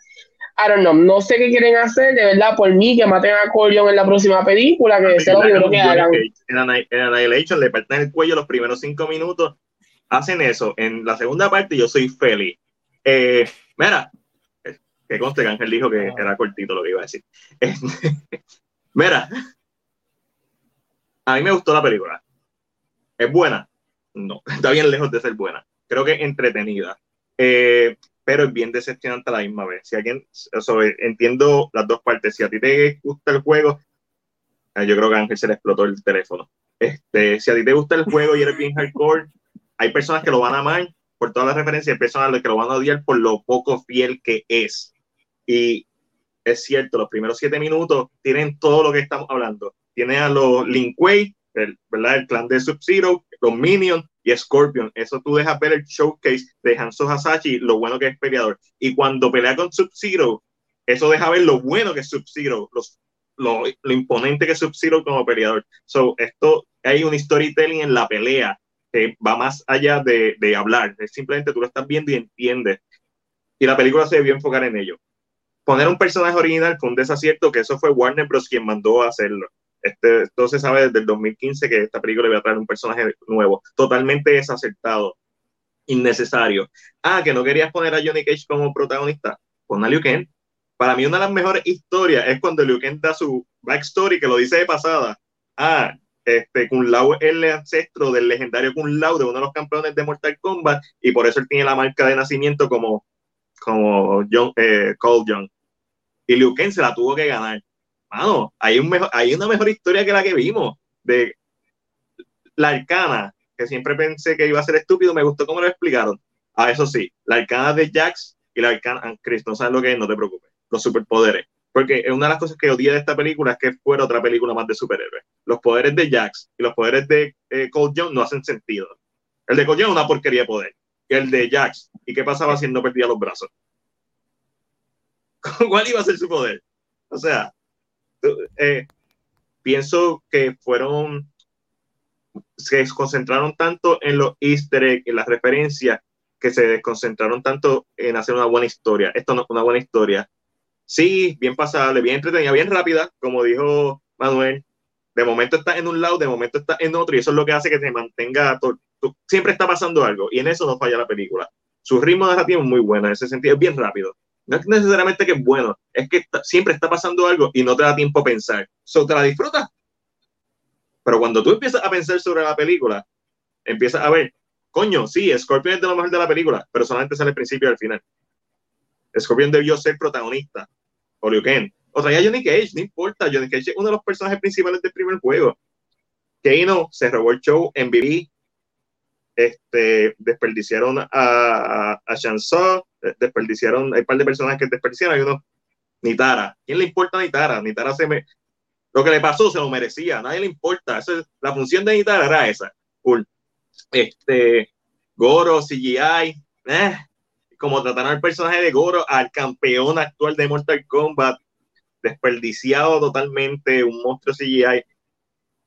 Cuando Goro, un Shao Kahn, no, no, Shao Kahn, un Chokan, un medio dragón bueno, como Shao medio dragón, medio, una especie. Ustedes saben. El punto es que esta película tiene un balance bien 50-50 entre cosas buenas y cosas malas. Se ve visualmente bien, tiene muchas referencias al Lord, pero todos los cambios que hacen son tan y tan innecesarios que yo no dudo que en repetidas veas, veces que la vea, me vaya gustando menos por esas partes. Dicho eso, ese soy yo como conocedor del juego. Como cinéfilo, ok, pasa, quiero ver la segunda parte, quiero que maten a Cold Young, rapidito, y que por eso vuelva Scorpion, protagonista, Scorpion, a nadie le importa Cold, a nadie le importa Young, literalmente, nadie le importa este personaje nuevo. So, no sé. A mí, Ángel, tu teléfono está bien. Escucha? ¿No me escucha? Ángel volvió, pero no sé si me escucha. No está en mute. nada, pues mm. Mortal Kombat. Mortal Kombat. No sé. Hubieron, hubieron varios. también este, hay un par de problemas que tengo con la película que no puedo entrar por, por spoiler, pero es como que, como lo que tú dijiste, mencionaste de Lucan. El backstory que dio fue mucho más interesante que cualquier otra historia que, la película como tal, ¿me entiendes? Y te lo presentaron en un, en un en, dos líneas de diálogo. Exacto, o sea, que me hubiera encantado ver ese, ese aspecto, pero lo mismo con, con, con, lo de este Scorpion. Cuando Scorpion aparece al final de la película y él le dice a Sub-Zero, tú me, tú me enviaste, tú te pensabas que los fuegos del infierno, ¿verdad? Básicamente me iban a consumir, pero yo estuve peleando todos estos años y, y lo controlé yo y salí. ¿En qué momento? Eso es una mejor película. exacto, esa historia me llamó la atención. Eso. yo lo quiero ver. Eh, en esta, o sea, que, desperdiciaron eso, o sea, nos tiraron líneas de diálogo aquí y allá que se escuchan interesantes, más interesantes que la historia que nos presentaron. O sea, es absurdo eso. Este, definitivo, 100% de acuerdo. Yo siempre he dicho, y estoy, yo lo he dicho en múltiples podcasts, y al final del día esto me está dando la razón porque esto no es Mortal Kombat, esto es una precuela de Mortal Kombat, básicamente. Hubiera sido mejor hubiera, haber hecho una película live action como Scorpion Revenge, enfocada en Scorpion, Después ha sido una película enfocada en, en The White Lotus Society, que es pues, Liu Kang Kun Lao. Este, hacía una película de Special Forces con Sonja, eh, Jax y, y Kano. Y al final hacía un estilo Avengers y hacía Mortal Kombat. Hubieras, hubiera sido arriesgado, pero si empezabas con Scorpion, que es el personaje más famoso y Sub-Zero, y daba esa historia, y después, ah, ok, con, bien Avenger, es más copia de lo continuado, eh, va a volver a ver Scorpion en Mortal Kombat. ¡Pum! Ya la partiste. Y la gente cuando tire la otra película, van, entonces tira este Liu Kang y y explica esa historia y da ese backstory hasta que tengan que ir al Mortal Kombat y después hace Special Forces hasta que tenga que ir al Mortal Kombat y tienes tres películas más interesantes, potencialmente más interesantes que esta, que termine en el Mortal Kombat en donde si te da la gana puedes introducir a Johnny Cage como el personaje nuevo. Pero fíjate, aún eso, aún eso, este, porque a mí, a mí no me gusta el argumento que mucha gente, y aquí hay, alguien comentó sobre eso, ¿verdad? Pero yo he visto muchos comentarios en, la, en las redes como que cuando uno presenta esas quejas, lo de Johnny Cage, lo de no hay combate, etcétera, la gente dice como, pero, pero es que eso viene después, ¿me entiendes? Este, en las próximas películas nos van a presentar eso. En la próxima película, ok, entiendo eso, pero es que a mí no me gusta la idea de que tú hagas una película ya con la mentalidad de que tú vas a crear una franquicia. No, yo necesito que la primera película sea buena. y entonces tú estableces la, la, la, Porque eso es uno de mis problemas, por ejemplo, con Amazing Spider-Man. La primera Amazing Spider-Man era como que, no, no, te vamos a presentar todos estos elementos porque queremos hacer un universo de Spider-Man y se les olvidó hacer una buena película de Spider-Man en ese momento. Eso, eso no me gusta. O sea, porque a, mí me gusta Amazing Spider-Man 1, pero estás 100% de acuerdo que al final no dieron frutos porque volvieron a hacer lo mismo en Amazing Spider-Man 2 y ahí se quedó. No, y de hecho, muchas de las cosas que te presentaron en la primera película, en los primeros 10 minutos de la 2, ya te lo cejan, ya se acabó eso. Vamos a dejarlo ahí. O sea, y a mí me gustó también la primera, pero como te expliqué, como, el punto es que se enfocaron más en eso que en hacer una buena película. Entonces, en esta película nos están presentando una precuela con la, con la, con la promesa de que llegaremos a eso, sí, pero ¿y si a la gente no le gusta esto? Entonces nos quedamos, esto, esta va a ser nuestra película de Mortal Kombat, entonces, de esta generación. O sea, no, no, no la pueden hacer nunca por decirlo así. Veremos una Mortal Kombat 3, por fin. o nos quedaremos guindados otra vez. Bueno, pero Mortal Kombat, gente, ya saben, está en HBO Max, está en cine. Vaya a verla, formule su propia opinión. La gente que ya la vio aquí nos ha comentado un poco de todo. Este, mira, yo no escribe, hubiera, eh, hubiera mejor, hubiera sido mejor una serie como lo fue Mortal Kombat Legacy, pero una hora cada episodio. Sí, podía funcionar. Lo que pasa es que ya eso es un poquito un modo. Mortal Kombat, yo siento que Mortal Kombat es cine. No sé, no sé por qué. Mortal Kombat se presta para película. Me, gusta más en película. Me gusta más en película. A mí me gustó mucho Mortal Kombat. Ah, yo vi Mortal Kombat Conquest, solo. Con eso lo digo todo. Pero a mí me gustó mucho Combat Legacy este, y lo estaba reviendo en estos días.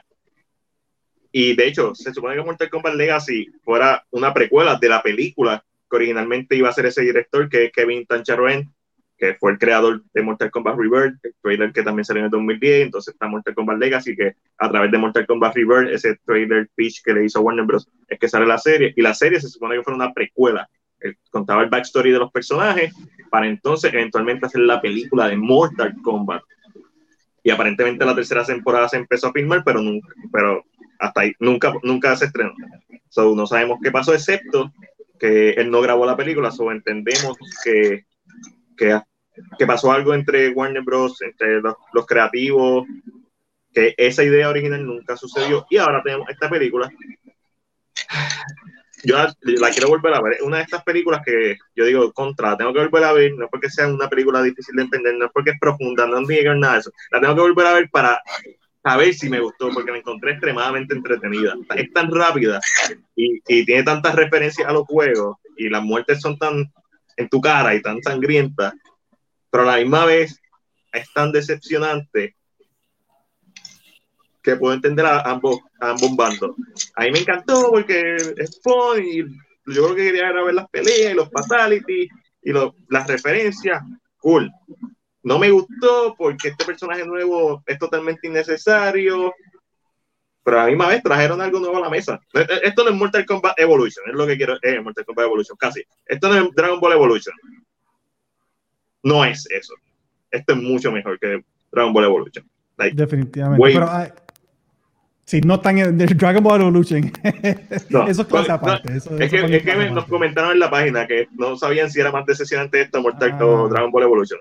No, no, no.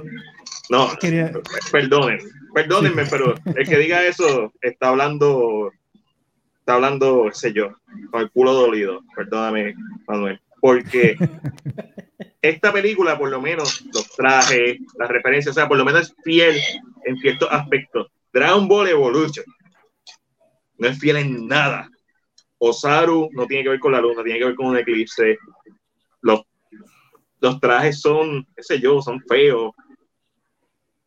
Piccolo no iba a ser verde, fue el actor quien básicamente lo pintó verde con el, con el agente de, de maquillaje, lo querían hacer color. O sea, Y honestamente, si vas a hacer una película de Dragon Ball, ¿por qué no lo haces de Dragon Ball Z? O sea, ¿por qué te vas tan atrás? O sea, Dragon Ball como tal, no es, por lo menos acá en el West, no es tan popular. Quizás allá en Japón y eso, de- pe- pero Dragon Ball Z es lo que la gente lo conoce acá. O sea, debieron Mira, haber va. hecho eso, aunque sea. de- debieron haber hecho sí, debieron, debieron haber hecho CGI. Si, le vaya, si va a tener las bolas de llamarle Dragon Ball Evolution, o sea, que se supone que sea una versión superior a, a, a la versión animada, pues haz la CGI porque técnicamente el CGI es una evolución, no es que es mejor, pero es una evolución de la animación clásica. Vuelvo y repito, no es mejor, pero sí es una evolución, es una nueva forma de traer. So, hazle una animación CGI como Final Fantasy VII Advent Children. So, tenía más potencial, hace sentido el nombre, y hazlo de la saga famosa.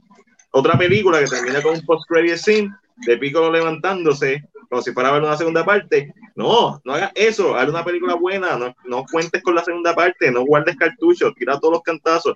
Tampoco hagas como Aquaman, que hizo tres películas a la vez.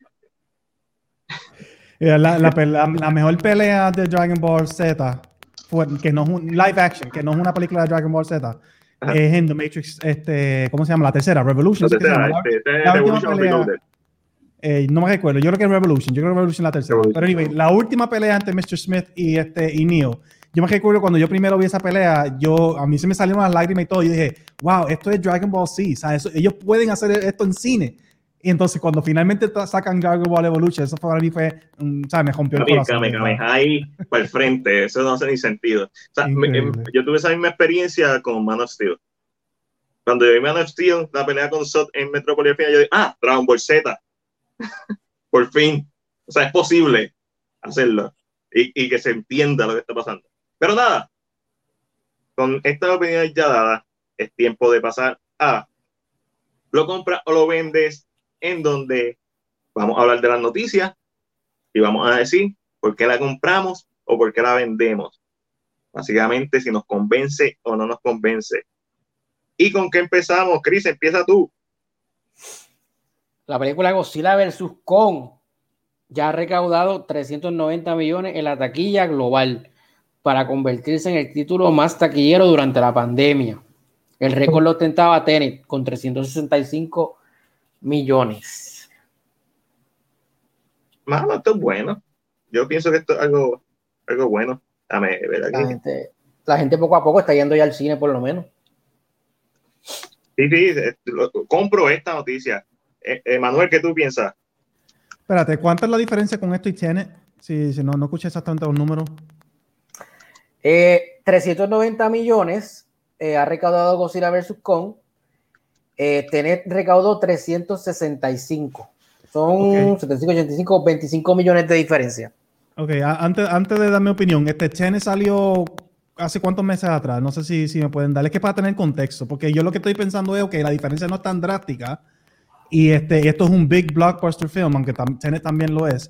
Y, y Tenet salió literalmente, Tenet fue básicamente fue la primera película en el cine grande, o sea, después de la pandemia, ¿me entiendes? Como que en medio de la pandemia, debo decir. O sea, que yo diría como que yo esperaría más números ya a estas alturas de lo que Lo que salió también con, hay- con Tenet, pero no sé. Lo que también hay que eso, ver también es que también que, que la película de Godzilla salió en HBO Max. Eso, eso mismo iba a decir también. Lo de HBO Max no, está, no, no toman en cuenta en eso. Así que, pues sí, chévere. Qué bueno. Por lo menos podemos ver este, un poquito de esperanza en el, en el cine, que no, no, se va a, no se va a morir por completo todavía. Y de hecho, hizo mejores números en el cine que Godzilla King of the Monster. La película ya recaudó eh, domésticamente más que Godzilla King of the Monster domésticamente.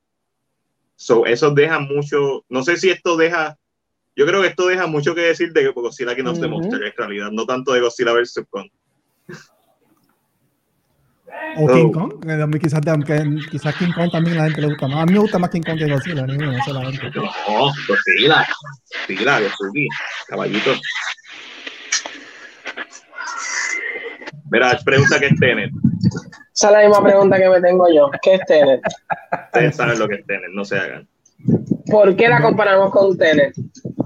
Porque es la, era la más taquillera. La Matiel, eso, es una, es una pregunta retórica, no me importa saber por qué la comparamos con Tenet. Tú sabes lo que yo pienso de Christopher. Tú sabes lo que yo pienso de Christopher No Nolan. importa, aquí se habla de todo y vamos a hablar y vamos a pasar por la piedra a Christopher Nolan cuando lo tengamos que pasar. Pero en este Dios caso, mío, cuando te haces una pregunta retórica, tú no la contestas. Es retórica. Cuando tú haces una pregunta retórica, Señor caso, Jesucristo, dame paciencia, porque si no lo mato yo. No Ah, puede haber preguntas retóricas. Chris, zumba la Mm. segunda. Ah, Eh, la precuela de Mad Max, titulada Furiosa, se filmará en Australia y se espera que estrene en el 2023. Esta producción traerá 850 empleos y 350 millones de dólares en ingreso a Australia, convirtiéndola en la película más grande realizada en, en el país. Se compra, se compra. Esto se compra. ¿Por qué no? Va a salir Chris. Hemsworth. Ya no lo están casteando porque está muy fuerte. So, ¿Lo compran o lo venden? No piensen, que, Porque es como, mm, se- mami, lo compro por lo que es. It. ¿lo compras o lo vendes? Yo, yo, yo nunca, es que yo no, no entiendo el contexto de comprarlo y vender. ¿Qué estoy comprando? ¿La película o, La noticia. La noticia, la noticia. ¿Cómo va a comprar la, la, la película si no la hemos visto? La noticia, pura noticia. ¿Sabes que hay noticias? o sea, lo decir- tú no le, tú no le explicaste el concepto. No, no, lo que quiero decir es que me están preguntando, estoy, que si yo creo la noticia, básicamente es lo que me están preguntando. No, no, no. Creer la noticia es irrelevante en esta sección. Es decir, ¿te gusta o no te gusta la noticia? Porque, por ejemplo, Ah, pues, este, eh, vimos el trailer de The Conjuring, eh, algunos, eh, no, Ángel, yo y Chris lo vimos. Este, y la película puede ser bien buena, pero el trailer no. So, vendemos el trailer o lo compramos. Vamos a hablar de eso. So, en este caso es la noticia. Pues mira, yo, yo no lo puedo comprar porque yo de verdad no, no entiendo el afán de la gente con Mad Max. El mundo de Mad Max nunca yo lo he entendido. ¿Viste, viste? Así- eso mismo, eso mismo, eso lo hiciste. La vendiste. Así, La que- vendiste. Yo Ya. dale. muy bien. Deja esta- déjame ver cuál es lo próximo. Mira, Warner Bros. tiene dentro de sus planes hacer tres, cuatro entregas más de Mortal Kombat si el reboot es un éxito. ¿Lo compran o lo venden? Aquí el problema no es, no es hacer más entregas, es hacer cuatro. Tenemos cuatro entregas más. Lo vendo. A esta, noticia, ¿verdad? Sabemos que esta noticia, tenemos el conocimiento de las cuatro entregas porque el actor Joe Taslim eh, mencionó que había firmado un contrato para cuatro películas de Mortal Kombat y entonces, pues a base de eso entendemos que, ¿verdad? Hay cuatro películas planificadas. Eh, a mí no me molesta que hagan una segunda. Si la segunda se siente igual que la primera, váyanse a su casa, metan a Mortal Kombat en la cabeza y, y sigan haciéndolo en juego si mejoran o matan a Colión o, o deciden hacer una mejor historia para la 2, pues entonces le permite una 3, una 4. A menos que se convierta en el, en el próximo Fast the Furious, que no importa lo que pase, la gente la sigue viendo. ¿Lo compras o lo vendes? Yo la vendo. Porque son cuatro. Yo creo que el problema aquí no es que venga una secuela, yo creo que todos quisiéramos ver una secuela que es mejor que esta, que mata a Cold John. Pero cuatro, lo mismo que de Mommy, lo mismo que Mortal Kombat 95. Mortal Kombat 95 eran tres películas. En el contrato de Robin Show, el Liu Kang, era de tres películas. ¿Qué pasó? Annihilation pasó. Eso pasó. Chris, ¿lo compras o lo vendes? No he visto Mortal Kombat. Pero es que no importa si has visto. Compra. ¿Compras o lo vendes? Todo depende. Si me gusta la película, la compro. Si no me gusta, no la compro. Muy bien, tú dices, yo tengo que primero probar el producto, que me dé una, una muestrita como si estuviéramos Sí, en Sam's. Tú me pasa a probar. Y si no me gusta, pues compro los camarones empanados. Pero si no, no los compro. No, tú, tú tienes que comprar. Esto, esto no es, esto no es ahí el, la- el supermercado no te dan ahí una prueba. Entonces, CNPR Podcast, o lo compras, o lo vendes, o lo dejas en Leaway. No, Este Chris, no es- te, de- Chris, no te dejes, no te dejes. No, esto es, esto es Coco. Está la muestrita. No hay muestrita, esto no es costo. Y, la, y. Mortal Kombat, y Mar- Mortal Kombat 1 es la muestra. Exacto. Nacho, bueno, la muestra está muy brutal. Manuel, Sí. ¿lo compras o lo vendes? Yo lo compro y lo, compro por la siguiente razón. Si fuera la opción entre, si tú me dieras la opción, ok, tenemos la noticia de que van a anunciar cuatro películas más, o quieres una más para probar, obviamente ahí yo vendo esta noticia, esta noticia y digo, no, no, dame una y vamos a ver si la pueden mejorar. Pero como no tenemos esa alternativa, ¿cuál es la alternativa entonces a estas cuatro películas? Que esperemos 20 años más para volver a ver otra Mortal Kombat, para ver si esa finalmente la pega. O sea, pues yo digo, yo lo compro y que traten de mejorar lo que hicieron en esta, así que yo lo compro. Vamos, vamos para lo próximo. Ángel, ¿tienes el libreto? En entrevista con Deadline Hollywood, el presidente de Lionsgate, Lionsgate TV, Kevin Bess, confirmó que la próxima serie derivada de John Wick de Continental será una precuela ambientada en la década del 1970 en Nueva York, centrándose en una versión joven del personaje Winston de las películas y cómo él vino a infiltrarse al hotel. La primera temporada constará de tres episodios de 90 minutos. Ok. Mm, Yo lo compro. Lo compro, lo compro. Yo, yo siento que el lore de, de John Wick permite esto. lo compro.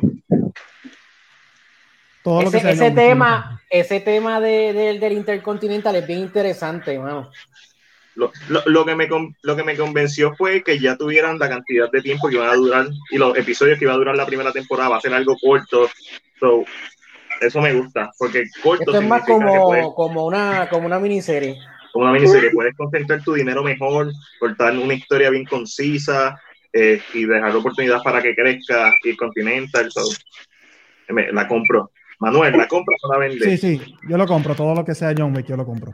John Wick, estamos, estamos locos de volver la cuarta parte. So, Recientemente fue Aquí. que la vi por la primera vez, hace como tres semanas atrás fue que vi las tres en, en- en dos días. ¿Cuál te gustó más? La primera es la más que me gusta, pero la tercera es la acción está a otro nivel. La mejor acción Es está en la tercera. fun. Para mí, la primera es la mejor película, ahora la tercera posiblemente es la más divertida. La historia no tanto, pero, pero vamos para adelante. Chris, esta te toca a ti. Ya, che, la- la- Vin Diesel protagonizará el filme que nadie pidió, Rock'em Sock'em, para Universal Studios. Mattel Films fueron los que hicieron la exitosa y excelente película Max Steel. Está detrás del proyecto y Ryan Eagle, director de Rampage y Non-Stop, se encargará del guion. Sentí un poquito de sarcasmo cuando dijiste, dijiste excelente Max Steel. No sé por qué. Exacto. Pero eso ya no es lo mismo, eso no es como Real Steel, algo así. No sé. Real Steel es la única película no autorizada de Rock and Socken Robots que debió existir. So, compre esta noticia. No, claro que la vendo. Esto se escucha, se escucha tan mal. Esta noticia es como que A mí me sorprende que al sol hoy exista Ma- Mattel Studios, de verdad. A mí me sorprende que al sol de ellos quieran sacar producciones como, porque se ha escuchado, se han escuchado más producciones además de esta, como El Trencito, como Barney Live. Action. ¿En qué mundo Mattel Cuando vive, yo- Dios mío? estaba haciendo la, la- esta, esta noticia, yo voy a verificar Mattel Films, cuál es la filmografía de Mattel Films, y eran como 600 películas de, de, de, de, de Barbie. Sí, a mí todo lo que tenga que ver con Barbie, Barney, todo eso es de ellos. Eso, yo, yo creo que hasta Mattel tiene mejor contenido para hacer. Yo vendo eso definitivamente. No hay nada en esa historia que me llame la atención. Vin, Vin Diesel. No, es que, exacto, no hay nada. Es como que tan me. ¿Qué dice el público? Vamos a ver. Eh, espera. Ash lo vendió. No se equivoquen, esto es un remake de Río Hostia. Ya tenemos una versión buena de esta película, de Río Hostia con Hugh Jackman. Pero lo- antes, antes de que el público diga algo, vamos a leer la sinopsis o lo que se cree que va a ser la película. La versión cinematográfica seguirá a un padre y a un hijo que forman un vínculo poco probable con una máquina de guerra avanzada. Dado el hecho Oh, de que los Soken Robots no tienen una historia de fondo de la que hablar, supongo que se tomarán muchas libertades para darle vida a este juego. Eso va a Wow. So, yo creo que la- lo, lo, lo, pro- mm, lo bueno de la peli, lo único que puede tener bueno es que no tiene una historia establecida. Eso puede ser lo que tú quieras y usar unos robots. Cual, yo creo que yo creo que eso es lo que puede darle a la película una libertad que le funcione. La ¿Por idea de que no hay nada, son unos robots que le das un cartazo y ¡bum! Das- eso es lo que tú necesitas tener, una sola toma donde le des un puño a un robot y haga y ya, that's it, that's it. So puede ser una película de guerra, puede haber robots de guerra y después que el robot haga you're good, you're good people, you're good. So no sé, no la compro, no la vendo, la vi en el, en el, en el carril, la vi en el, en el, en el anaquel, pero la dejé. Eso te puedo decir. Mano, esa sinopsis fue como si, ¿sabes? Cuando el meme de que te, te- te copió la tarea pero le cambió el nombre. Ya, ¿Por qué tú porque- Ya, ya. yo he visto sinopsis peores a esa. So, Pero yo- como ya va a sinopsis, no puedo decir como que no, no, porque es que no hay historia. Es como que, vamos a decir que esta película es como el chisme de barrio.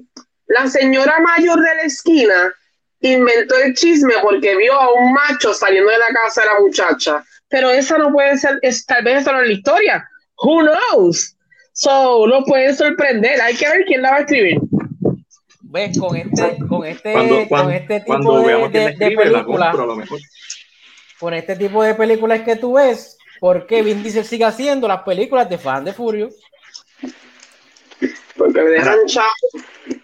Sí, además de que dejan chavos con pantalones, este, uno, la filmografía, Max Steel, grandiosa, la obra maestra llamada Max Steel, este, Vin Diesel,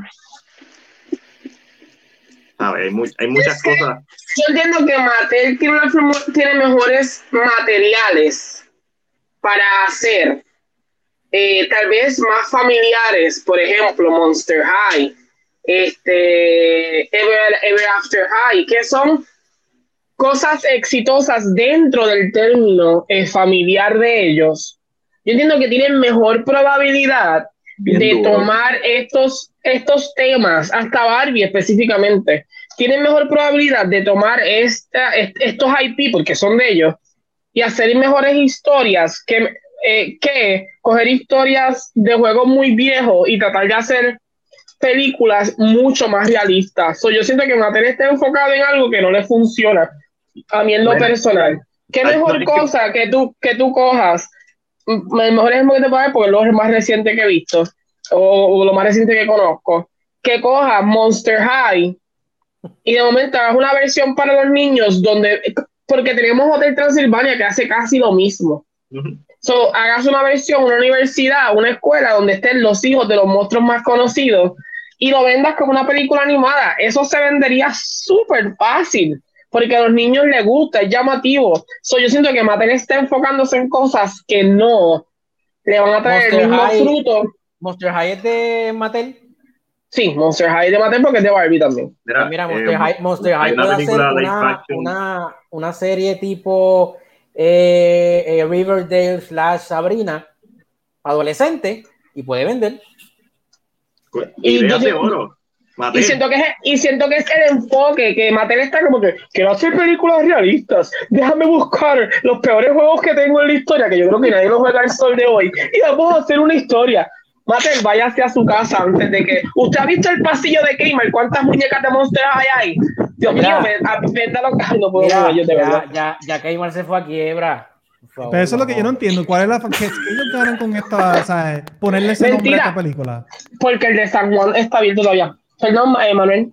Sí, sí, que eso es lo que yo no entiendo. O sea, que ellos ganan con ponerle ese nombre a esta, a esta película. O sea, de que esté basada en, en ese juego. Porque lo que tú estabas mencionando ahorita, la ventaja, entre comillas, es que como no hay una historia establecida, ellos pueden coger el- la propiedad e inventarle una historia. Pues, ¿para qué hacerlo sobre, ese, sobre esa propiedad? ¿Cuál es el punto? Mejorarte otra película. Como Le si puedes poner, le puedes cualquier nombre y la gente como que, ok, la voy a ver. I don't, I mean, eh, a mí, ¿quién está bregando las redes sociales y, y la publicidad de Mattel? Porque en verdad que yo lo hubiera votado hace tiempo, de verdad, de verdad. Le- como Ash nos recuerda, recuerden que por Mira, ahí y- viene una película live action de Barbie que va a ser protagonizada por Margot Robbie. Yo imagino esa película como Legally Blonde, no sé por qué. Pero es que, ¿cuál Barbie? ¿Sabes cuántas Barbie yo he conocido en el mundo? So, Original cuando, one. la gente dice, va a ser One, una pe- la gente va a ser una película de Barbie. Para mí, esa misma Barbie rubia, yo la he visto siendo veterinaria, la he visto siendo doctora, la he visto siendo, que también pero me entendiste un poquito, la he visto Pero ¿la siendo visto action? pilota, la he visto, ¿La a mí, visto yo, a mí, yo conozco no, un par de. Barbies, yo conozco un par de Barbies en el mundo, solo las he visto. ¿Ustedes han ido al museo, al museo ese que hay aquí en Puerto No sé si lo existe, ¿verdad? Pero el Museo de las Barbie aquí en Puerto Rico. ¿Ustedes han ido? ¿Han visto eso? No Hay un sabía museo que eso aquí que, sí, un chamaco, no me recuerdo, tendría que buscarlo. Yo fui hace par de años. Es impresionante. Él tiene todas las Barbie que han existido hasta ahora. Pero, exacto, Y, mira, o sea, tienen de- de- en base de qué la están haciendo la película. Eso es lo que él está preguntando. ¿Ves? Hay demasiada. ¿Qué vas a hacer? La Barbie que se va a encontrar después de grande. No sé qué hacer con mi vida. ¿Qué puedo hacer? Me voy a trabajar. Que ya lo tú vas a hacer la Barbie, no entiendo decir. Ay, no puedo, de verdad, no puedo. Mi- mi Mira, apuesta yo, yo me quedo con las animadas. Yo me quedo con las animadas. Mi apuesta es esta, una película romántica con empoderamiento femenino, que no tiene absolutamente nada de malo. Pero esa sería mi apuesta. Ay, no creo, no creo. A mí se me Ay, sube ¿qué la van a hacer? nada más pensando en Barbie. ¿Y qué vas a hacer con la película de Barbie? Pues no sé, Barbie se está encontrando y va, una- va a ser una, una película más de una mujer. Una película más de una mujer que si buscamos en alguna filmografía del mundo, existe eso. ¿Para qué? Mira, Matel, mira, vamos a cambiar la noticia porque Matel me tiene las bolas más grandes de lo que son. En verdad, en verdad. No, así no se puede, Mateo. Matel, mira, Matel, aprende de Hasbro, ¿verdad? Que aprenda de Hasbro. y ya. Ok, si está difícil adaptar videojuegos, más difícil está adaptar juegos eh, boarding games. O sea, la película como este, Battle, Battleship, este, películas como, ¿qué más? ¿Cuál fue la otra porquería que salió? Pero Hasbro, Bueno. Hasbro, no- Hasbro yo creo que tiene Transformers, ¿verdad? Ya Joe. Ya yo, sí, que por ahí viene Snake Eyes. Pero si, la, si, si la mejor, la mejor figura de acción que tiene Mattel era Max Steel, hicieron esa, esa, Pero- esa porquería de película, Hay pues ¿qué una- más tú puedes una ¿Tú pedir? la viste, Chris? ¿Tú la viste? Yo, yo Sí. no necesito verla. No. No, yo Yo no una- necesito porque- verla. Están haciendo una película de Monopoly, ¿verdad? Ahora que te mencionan eso. Están basando en una película basada en Monopoly. Sí, ¿Con qué? ¿Con sí. Kevin Hart o algo así? Yo no- no sé. Ok, ok, wow, wow. Le tengo que leer lo que Mattel tiene en mente para, para hacer live action. Debe, debe un break. Debe un break. Ay, Dios mío, de momento mira como hasta acabar de llorar y compré un. Uy, señor. Ángel, ¿qué Ok. Mattel nos tiene en el futuro? El próximo universo cinemático. Estoy loco para escucharlo. Tienen American Girl, que es un tipo de muñeca que ellos tienen que es como más realista. Tienen Barbie. Tienen Barney. Tienen Hot Wheels. Masters of the Universe, se la doy. Se la puedo dejar Sí, pasar. esa- esa- esa sí. Tiene... Tiene... Ay, señor. Ay, señor, ayúdame me dio un ataque. Tienen Magic Able.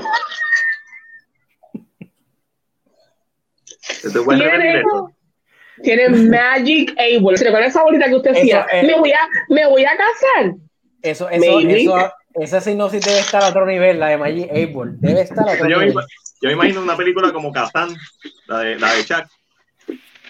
Algo así. Oh, algo así. Major Matt Mason. Oye, esa es buena, Manuel. Esa es buena. Tú apretas así y don- lo que diga la bola es cómo vas a morir.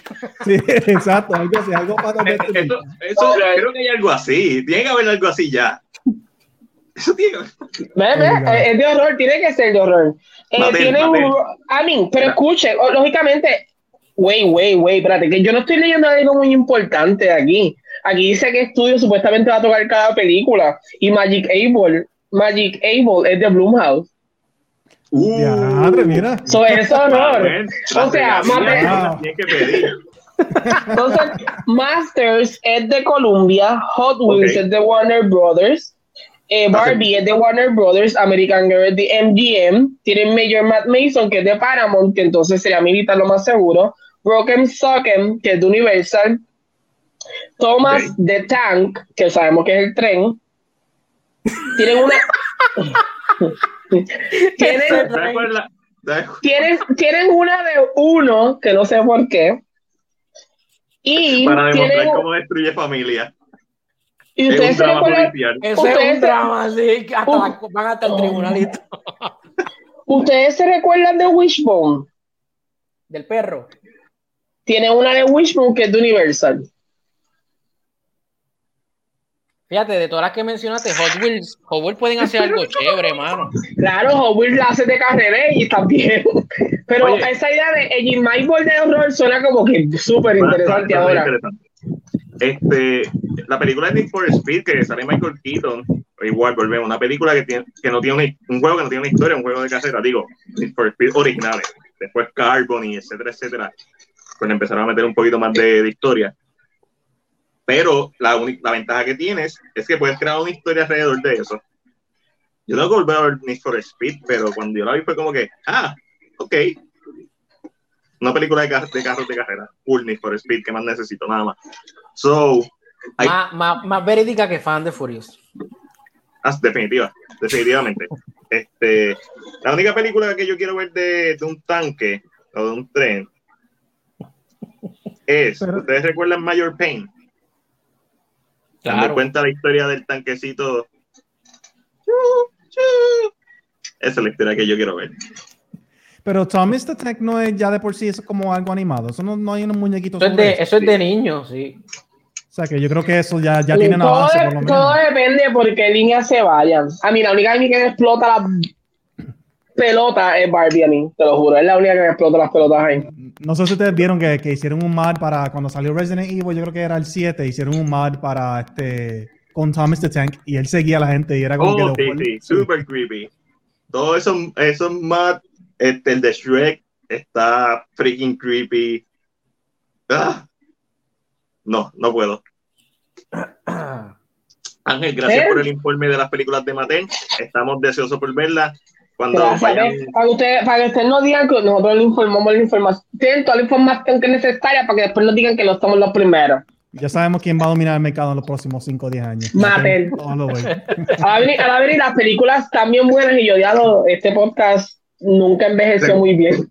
recuerden que no estamos vendiendo las películas ni comprando, estamos vendiendo las ideas que suenan malas. Yo he visto muchas hipnosis de películas que suenan horribles y la ejecución es todo al final del día. Aquí no estamos vacilando simplemente la idea de, de que vamos a ver una película con Vin Diesel de whatever. ¿Cuándo van a hacer? ¿Cómo se llama este? El que se estira. Stretch Ah, este- Armstrong. Stretch Armstrong. Ujú.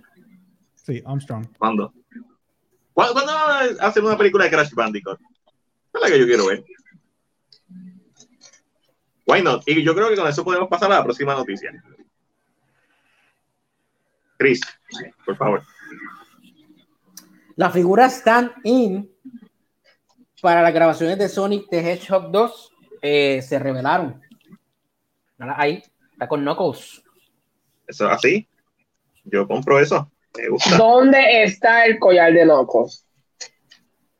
No, Fox no tiene collar en toda El su coso-.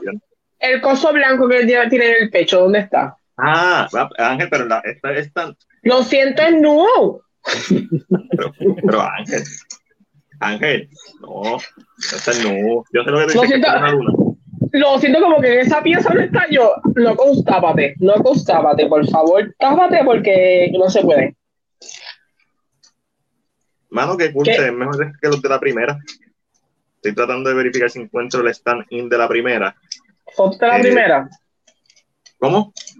Fotos del primer standing que existía. Yep, yep, yep, yep.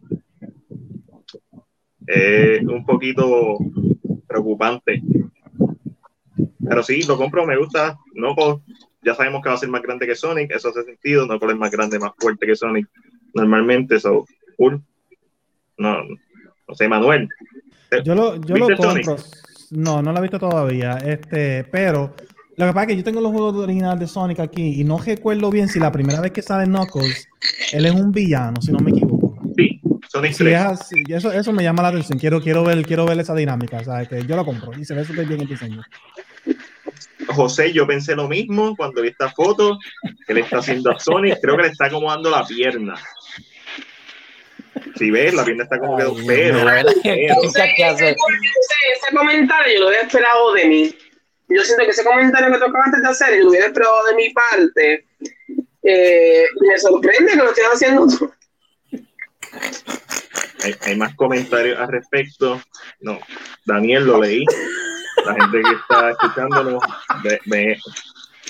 tiene que ver con algún tipo de examen médico. No queremos, no sabemos bien de la anatomía de los hedgehogs espaciales. no, queremos comentar sin saber. Ay, Dios mío, señor. ¿Qué es lo próximo? Espera, ya estamos en Netflix y los demás. Sí, ay, nosotros brincamos a Netflix ya. Ah, sí, ¿verdad? Ahora mismo. Es parte de.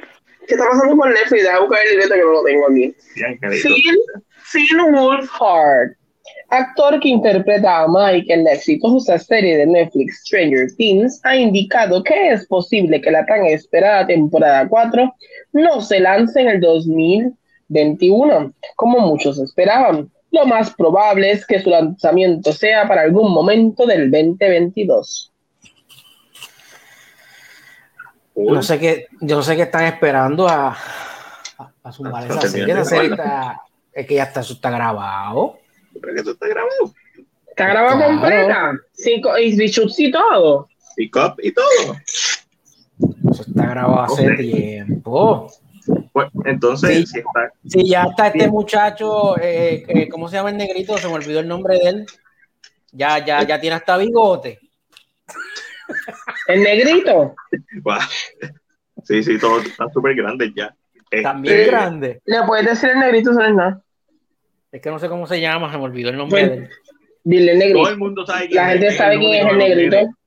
No voy a decir que soy racista, que está en la esquina, racista ahora porque es el negrito. Ay, pues, pues en verdad que, que no vean que drama con Ángelo porque yo a ninguno le digo los nombres. Tú dices el chinito, el coreano, el japonés. yo digo, la protagonista, ah, el juez. Yo como que le doy como que adjetivo de porque no me recuerdo en verdad. Eso, el, el negrito. Los nombres neutrales. Uh este, cool, qué sé yo, lo compro. En esa imagen como que se nota bien forzado lo de la edad. Se nota en, en, esa imagen que está ahí ahora mismo, se nota bien forzado lo de la edad, como que... Sí, los pantaloncitos cortos me explotan. Pero ustedes saben que yo, yo siento que este es problema de Netflix, eso es tu culpa. Si tú sabes que esos niños van a crecer así de rápido, graba todo de cantazo, no, no, no pierdas tiempo. Taca, taca, taca, una detrás de otra, una detrás de otra para que te asegures. No, no, bueno, esta muchacha, la muchacha esta, la, la pelirroja, tiene 19 años ya, o sea que... No, pero ellos como quiera siempre habían dicho que la cuarta temporada iba a ser un time job no es que hoy va a ser narrativamente, se supone que esta sea, ellos tengan 15 años, no, esta eh, en esta temporada ellos van a tener básicamente la edad que tienen. Pero yo pienso que esta es una estrategia de Netflix, simplemente, ¿sabes? Contenido para el 2022. So, cool. esa, esa va a ser la, no han dicho, no han dicho si esa es la última, ¿verdad? No, esa no, no le han dicho si esa es la última temporada. Creo que escuché algo y no sé si es esta o la próxima. Sí, pero no puede ser que no estoy inventando, estoy buscando. Ash nos dice, Millie Bobby Brown creo que estaba grabando mientras promocionaba Godzilla vs. Kong. Millie Bobby Brown está en Godzilla vs. Kong. no hablamos de eso porque rápido me molesta y se me sube la presión otra vez. Personaje innecesario. Manuel, ¿viste Godzilla vs. Kong? Sí, yo vi, sí, yo vi Godzilla vs. Kong. ¿Qué te pareció? Este, pues, a, mí me, a mí me gustó la primera media hora. Se fue, se le fue. Este, no sé, eh, estuvo buena, estuvo buena. O sea, no es como que me, me encantó todo esto. O sea, a mí me encantaron las peleas visualmente, estaba chévere, pero, pero no sé, ¿verdad? ¿Qué, puedo, ¿qué más puedo decir? Es lo que es. todo, yo creo que todo el mundo di- dijo lo mismo, incluyéndome. Y de momento, no me recuerdo dónde fue, creo que fue en, en One Shot Movie Podcast, que alguien nos escribió, cuando tú empiezas diciendo una película, me gustaron las peleas, el CGI, como que, y yo me sentí atacado, pero es verdad. Pero es Godzilla vs. Kong, es como que mantener el balance. Yo quiero ver el mono peleando con la lagartija, eso es lo que yo quiero ver. Pero mi problema con ¿Qué? Te tengo que, te tengo que contar. Vi un video recientemente. No ¿De sé qué? dónde fuera, Ana. De. eh, es la pelea de Godzilla vs. Kong, pero quitaron a Kong y pusieron un gato. Best video ever. Yo estoy seguro que es mejor que la película. No sé cómo lograron que el gato hiciera los mismos movimientos, but best video ever. Pásame el link, pásame el link. A ver si- A ver si lo encuentro, sé que lo vi en algún lado, no sé si TikTok, en algún lado vi el video como que es random. Y el gato literalmente parece que está peleando y yo así, wow, lo que es el talento de esta gente últimamente. So, me, me, me gustó un poquito más que Godzilla vs. Kong. No, lo- no lo dudo. Este, Mira, yo estoy, yo estoy eh, con John. John Rosado hizo, dijo algo sobre Emily, que deje de llorar en todas las películas. Ese, eso fue mi, lo más que me gustó de Godzilla vs. Kong, que por lo menos no lloró en esta película. Es la primera vez que la veo ella actuando y no, y no, y no está llorando. Eso me gustó, por lo menos. Sí, este, a mí me hubiera gustado que no hubiera salido su personaje. Pero No, es porque lo encontré totalmente innecesario. Nada, nada. Godzilla vs. Kong. Cool. Cool. Eh, mira. José nos dice, antes que diga más, José nos dice, bueno, eh, no es culpa de ella. Bueno, es culpa de ella porque aceptó el papel. No hubieras dicho, eso no sirve para mí. Tú sabes leer un libreto, tú sabes lo bueno que es un libreto. No vengas a decirme que el actor no tiene culpa, José, porque el actor sabe lo que está leyendo. Perdón. Va a empezar porque a ella no le interesa porque los bancos están en su cuenta. Eh, eh, lo del libreto, sí, pero no, porque yo estoy seguro que esta película cortaron un montón de cosas de, de los Lo personajes. más humanos. seguro ya lo que yo fue, dijeron, vas a estar 10 minutos nada más en la película o hasta menos y te vamos a pagar esta cantidad. Pues claro que sí, ¿dónde? Cualquiera, cualquiera. Eh, mano, bueno, no, no, eh, eh, whatever. El Love, Death and Robot Volumen 2 oficialmente fue anunciada y se espera que la segunda temporada llegue el próximo 14 de mayo, eso es ya mismo, el viernes. Yo no voy a estar aquí el viernes, 14 de mayo. La serie ¿Vieron, también fue renovada. ¿Vieron el trailer? Sí. Sí. No. Tengo un par de, tengo par de, de, de imágenes que quiero como que sentarme a analizar, no para hacer teoría ni nada, porque literalmente es una serie antológica que diablos voy a hacer, pero hubo, hubo, un, hubo un par de imágenes que me, me recordaron a Cima Blue, que es mi episodio favorito de la primera temporada. Este, y ahí, eh, eh, cuando sale la ballena, eso también me recordó un episodio de, ¿verdad? de, de la primera temporada. So, está, se ve interesante. Él estaba loco por verla y ya la renovaron para una tercera temporada también. So, espero que no se tarde tanto. La tercera temporada supuestamente va a salir en el 2022. La tercera y la segunda sale en mayo 14. So, súper confiado. Próxima noticia. La segunda temporada de Ragnarok llegará el 27 de mayo a Netflix. ¿Alguien vio la primera temporada? ¿Le No. gustó la primera temporada? Yo no me recuerdo de la primera temporada. Ah, y la ¿Y viste. la viste? ¿Y la viste? Claro que sí, pero no me acuerdo tres. tres no, no me acuerdo. Yo ni sé qué es eso, no sé qué es esa serie. No sabía Esto, eso. esto es la secuela de Thor Ragnarok, ¿no? ¿No? Porque esto no me acuerdo. Eh, wow, wow. No sé, no sé qué decir. Ragnarok Season 2, si hay fanáticos de Ragnarok Season 2, pues tiene segunda temporada. El resto de los humanos, que es la mayoría, pues. Pero Maximiliano nos escribe, esta serie me llenó el vacío de Black Mirror. Ajá. Yo creo Ah, que le ese está está- hablando ahí de, a- yo creo que está hablando ahí de, Sí, de Love, Death and. Ah, exacto. Ah, ah, ok, ok, ok. Sí, pues yo iba a decir, si Ragnarok te llena ese vacío, tú te conformas con cualquier cosa. Diablo, en eso. Pero es verdad. Ángel, hay cosas que I no que decir. Pero Es que, es que, no, pero, pero, I mean, Maximiliano, esto no es nada personal en tu contra, pero Black Mirror es una serie bien heavy. Sí. Y cuando dice que Ra- co- pensé que era Ragnarok y dije, no puede ser. De momento en mi mente dije, maybe no, pero yo sé que Maximiliano tiene buen gusto porque ha estado aquí con nosotros anteriormente. So, él sabe, él sabe, él sabe.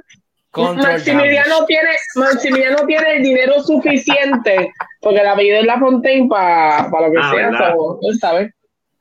Ah, no, y cuando Sí, tú ¿no? ves, cuando tú ves un apellido como La Fontaine, tú quieres eso de fanático. Eso es un futuro Patreon, eso es un futuro Twitch subscriber, o sea, eso, eso es un fu- un futuro, usted sabe, Sí, sí. Cuando vea su nombre lo voy a recordar. sí. Son apellidos así, apellidos como Pierluisi, La Fontaine. Espera. Chris, coge esta. La cuarta temporada de Cobra Kai llega a la plataforma este año. Ellos, ellos, ellos tiraron esta semana que todo, lo que viene por ahí, o sea, no han dado fecha así este, oficial, pero sabemos que viene por ahí muchas series buenas y entre ellas Cobra Kai. Queremos ver. Entonces que la cuarta temporada de Cobra, de Cobra Kai sale este año, pero entonces la de Stranger Things no, no entiendo. Exacto. So, ¿Cuál es el plan de ustedes? No sé. Recuerda que Netflix no tuvo que pagar las primeras dos temporadas de Cobra Kai. Maybe eso que sale más para mira Maximiliano me dice. No, jamás. Jamás, señor Maximiliano La Fontaine. Jamás. Nosotros no- eh, nos engrandecemos con su presencia en el podcast.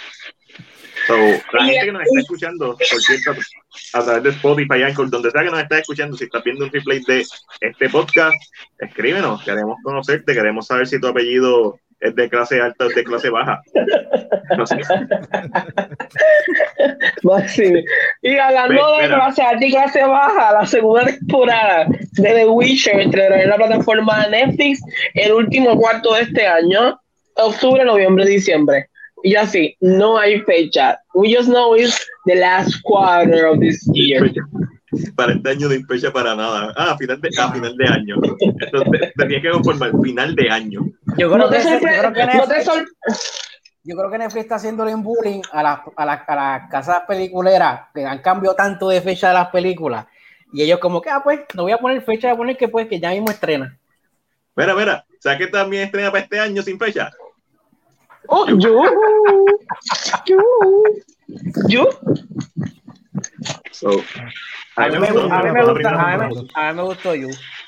La segunda temporada la vi, la vi, hice un, un binge watch, binge watch, y la vi en, en nada, una sentada. Y no me gustó tanto. So, estoy esperando a ver qué, qué trae la tercera. Si la tercera no me encanta, me quito mucho tiempo dedicado a una serie. Y en este momento, Espérate, antes de que sigas, antes de que sigas, John, ¿cuál show es, es- De, pierdes? tan- Y de todos, de todos los que acabamos de todo. Creo que fue como rápido. Y, y José nos dice, tengo que seguir viendo la primera. Imagino que está hablando de You o de Witcher.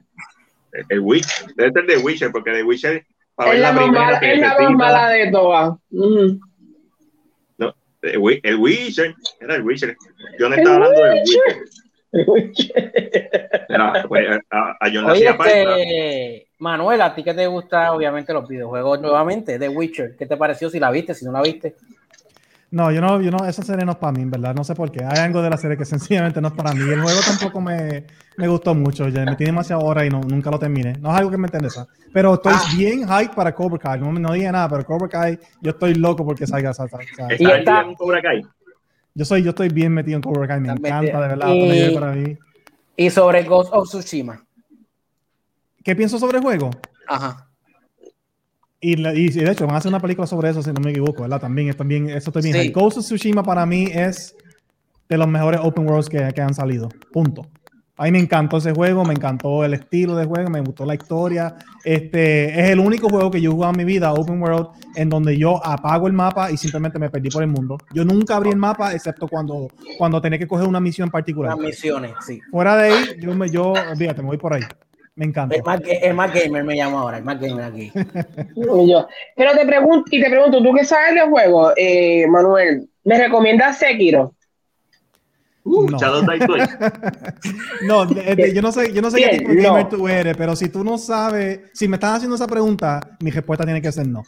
Porque Es Sekiro porque- es de los juegos más difíciles que existe. Punto. Es sumamente Es de la misma línea de Demon, eh, Sí, es parte de los Souls Games. sí. Bloodborne, Sí, exacto. este, Pero de todos ellos es el más difícil. Es el Ajá. más difícil y el más No. frustrante.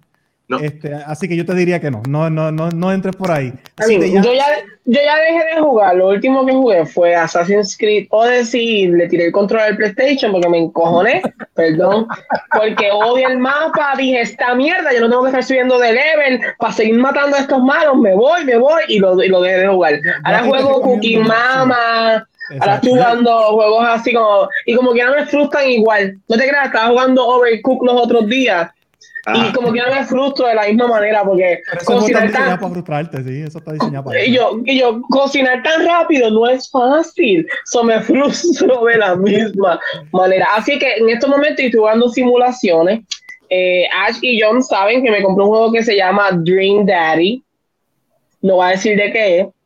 Yo sé de qué, yo sé, yo sé Pero- de qué, yo sé que hay juego. Pero el juego está, es súper interesante, es súper tranquilo, súper simulación. So, dejé de jugar juegos de acción, pero vi algo de Sekiro y te pregunto, porque tal vez tú eres mucho más gamer que Chris aquí, que se cree super gamer. Eh, y te pregunto si vale la pena, porque vi una escena que yo creo, como me, me gustó cómo se veía. Eh, pero dije, va, ¿lo compro no lo compro? No, sí. Mira, Recuerden este, que te- o sea, a- además de ser difícil, además de ser frustrante en cuanto al gameplay, si lo que te llama a los juegos son las historias, eh, está bien difícil porque es que tú, para tú encontrar la historia en ese juego, tú tienes que, que buscar el mapa aquí abajo, eh, no un juego que te va a contar la historia de principio a fin. los no Souls puede. Games, que como bien menciona John, pues son Demon Souls, etcétera, etcétera, Bloodborne, Sekiro es, de la mi- es del mismo corillo. La historia, la historia tú la aprendes leyendo las descripciones de las armas y tienes que hacer tantas conjeturas. Está, es- hay una historia, pero No te la voy a vamos, matar. no- no- narrativamente no es, no es Ghost of Tsushima, no es Olvídate. Yo veo, yo veo el gameplay, sigo jugando Moss. bien, du- eh, bien duro. Oye, Más, pero tú jugaste Ghost of este, Tsushima, Angelo. ¿Tú A mí me recomendaron Ghost of Tsushima, lo que pasa, ah, vamos a, gente, gente, gente, todos los que están ahí escuchándome, yo, Angelo Davis, soy un tacaño.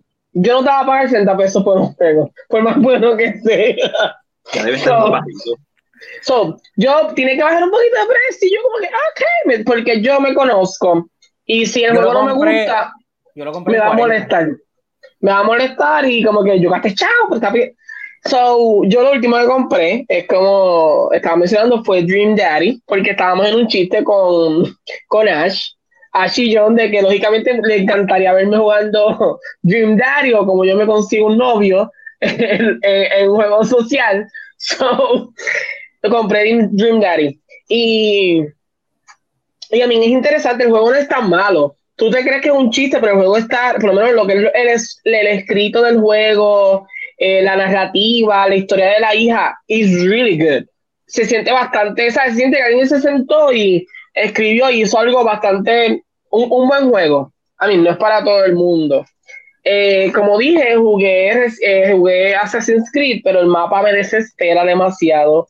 Es demasiado grande. Yo no, yo siento que eso de estar, entonces es repetitivo. Para mí Assassin's Creed es bien repetitivo porque las misiones son las mismas. Tengo que subir de level haciendo lo mismo todo el tiempo y es para como que I don't like this. Esto me, me molesta, ya estoy bien cansado, quiero meter un cantazo a alguien. Creo que lo que tiene Assassin's Creed es el novelty. Ah, que estamos en Egipto, que estamos en Grecia. Creo que eso es lo que tiene que es llamativo específicamente. No sé cómo es Valhalla. No sé si aprendieron de. Y Manuel está moviendo la cabeza diciendo que no. Entiendo que no aprendieron de los demás. Um, so, yo sí, este tipo de juegos yo los compro siempre. De momento, pregunté, y again, la pregunta es, pues lógicamente esto empezó por Sekiro. Fue porque vi algo bien interesante y dije, me gusta cómo se ve visualmente. Eso fue A mí como lo llamativo. Y dije, "Mm, ¿qué es esto? Pero ahora que me lo cuentan, sé que no me va a gustar. Yo sí estuve jugando recientemente. Eh, tú, tú- porque mencionaste a, a que, estás, que estás jugando este Overcooked. ¿Estás jugando con alguien entonces, con una amistad o a una pareja? o algo Sí, así? con Ash, exactamente con Ash, Ah, que está aquí, que es de. Legacy Ah. Universe. Porque te recomiendo entonces, o sea, si eh, ya que tienes a alguien con quien jugar, It Takes Two. Takes two. Como quiera, me, como y como quiera me da un estrés que tú no tienes idea. Two es, ya lo estoy jugando ahora mismo en stream este, con un- uno de mis mejores amigos también.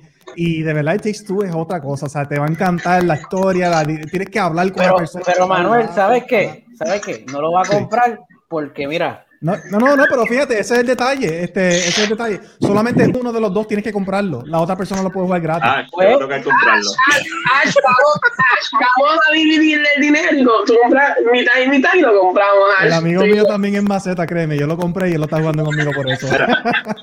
It Takes Two, Disco Elysium y Ultra Kill ahora mismo están sonando bien duro.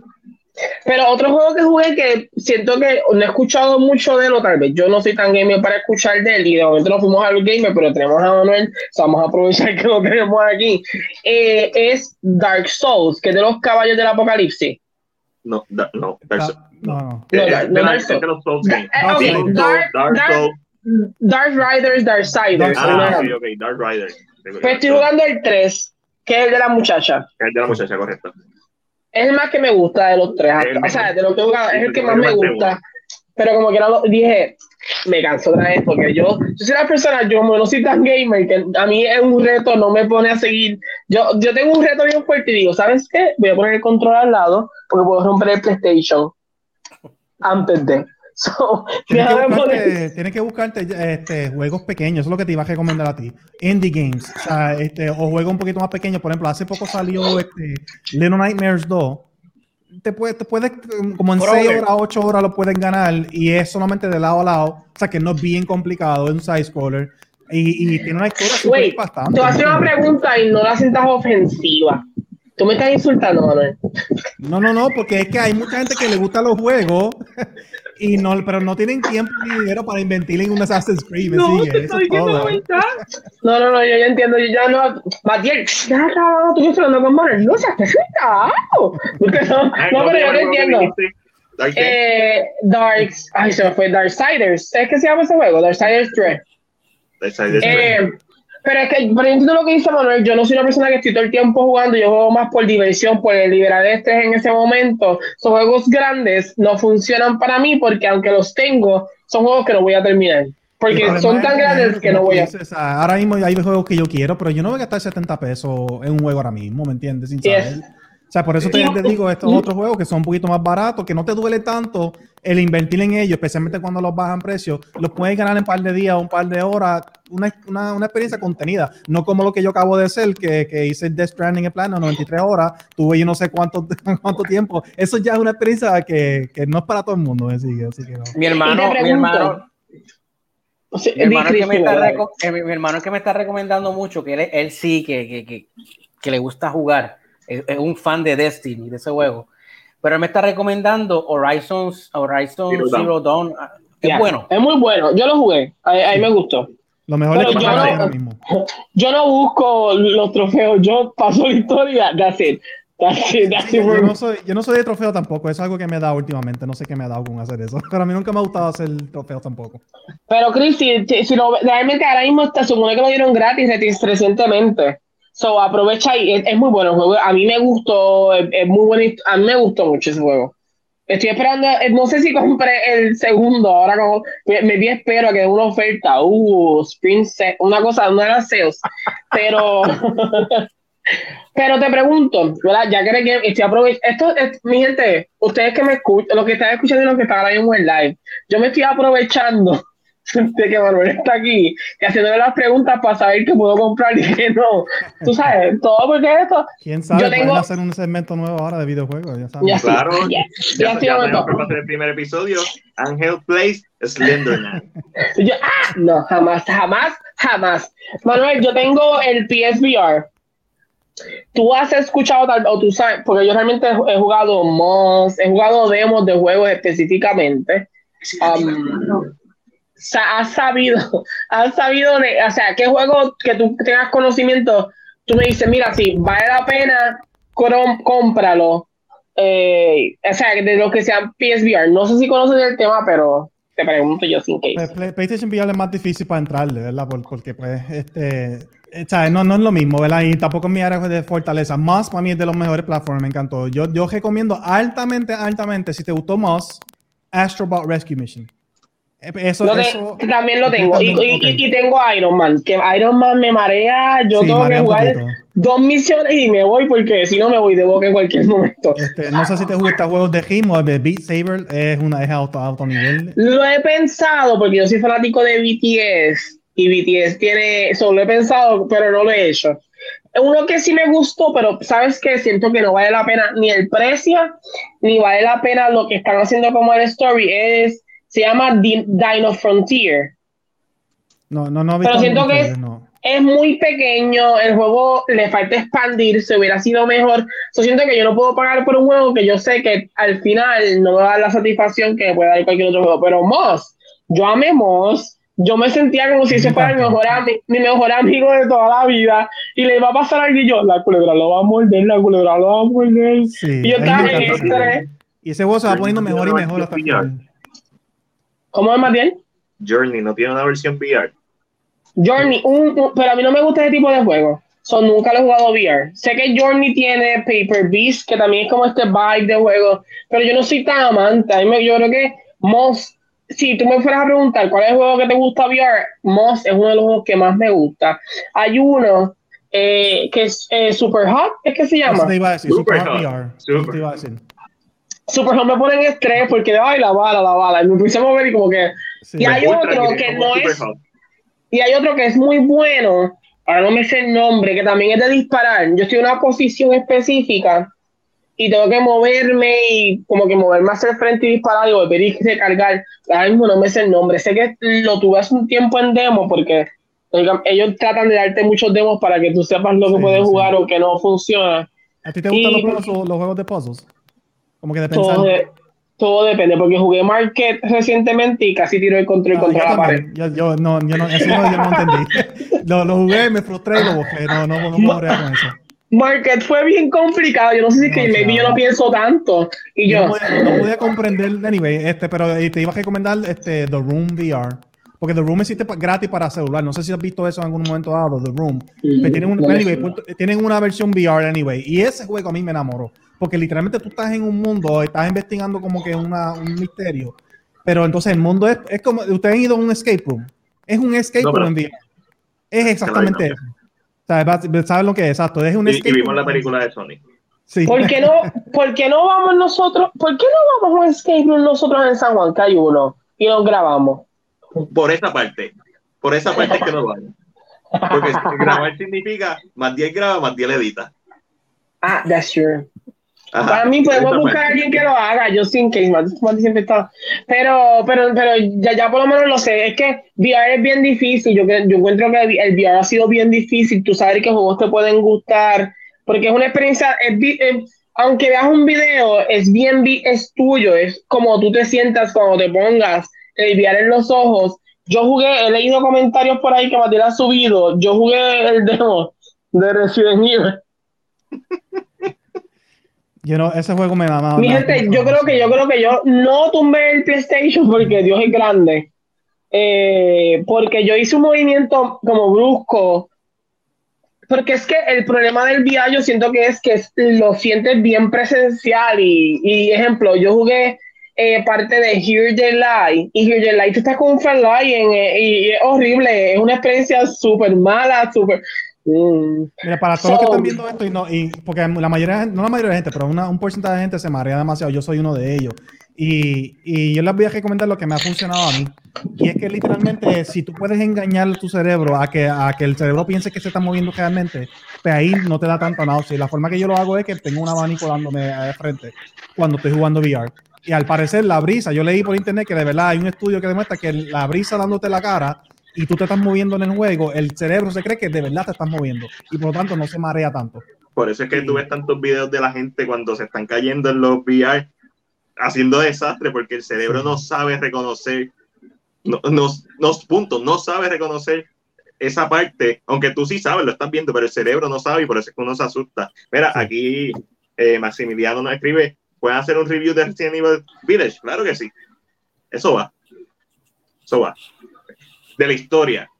De la historia, no voy a jugarlo, voy a ver la historia, voy a ver un walkthrough, voy a ver un let's play, lo que sea, voy a ver un speedrun, lo que sea, pero de la historia de seguro va. Del gameplay, esa no es mi área.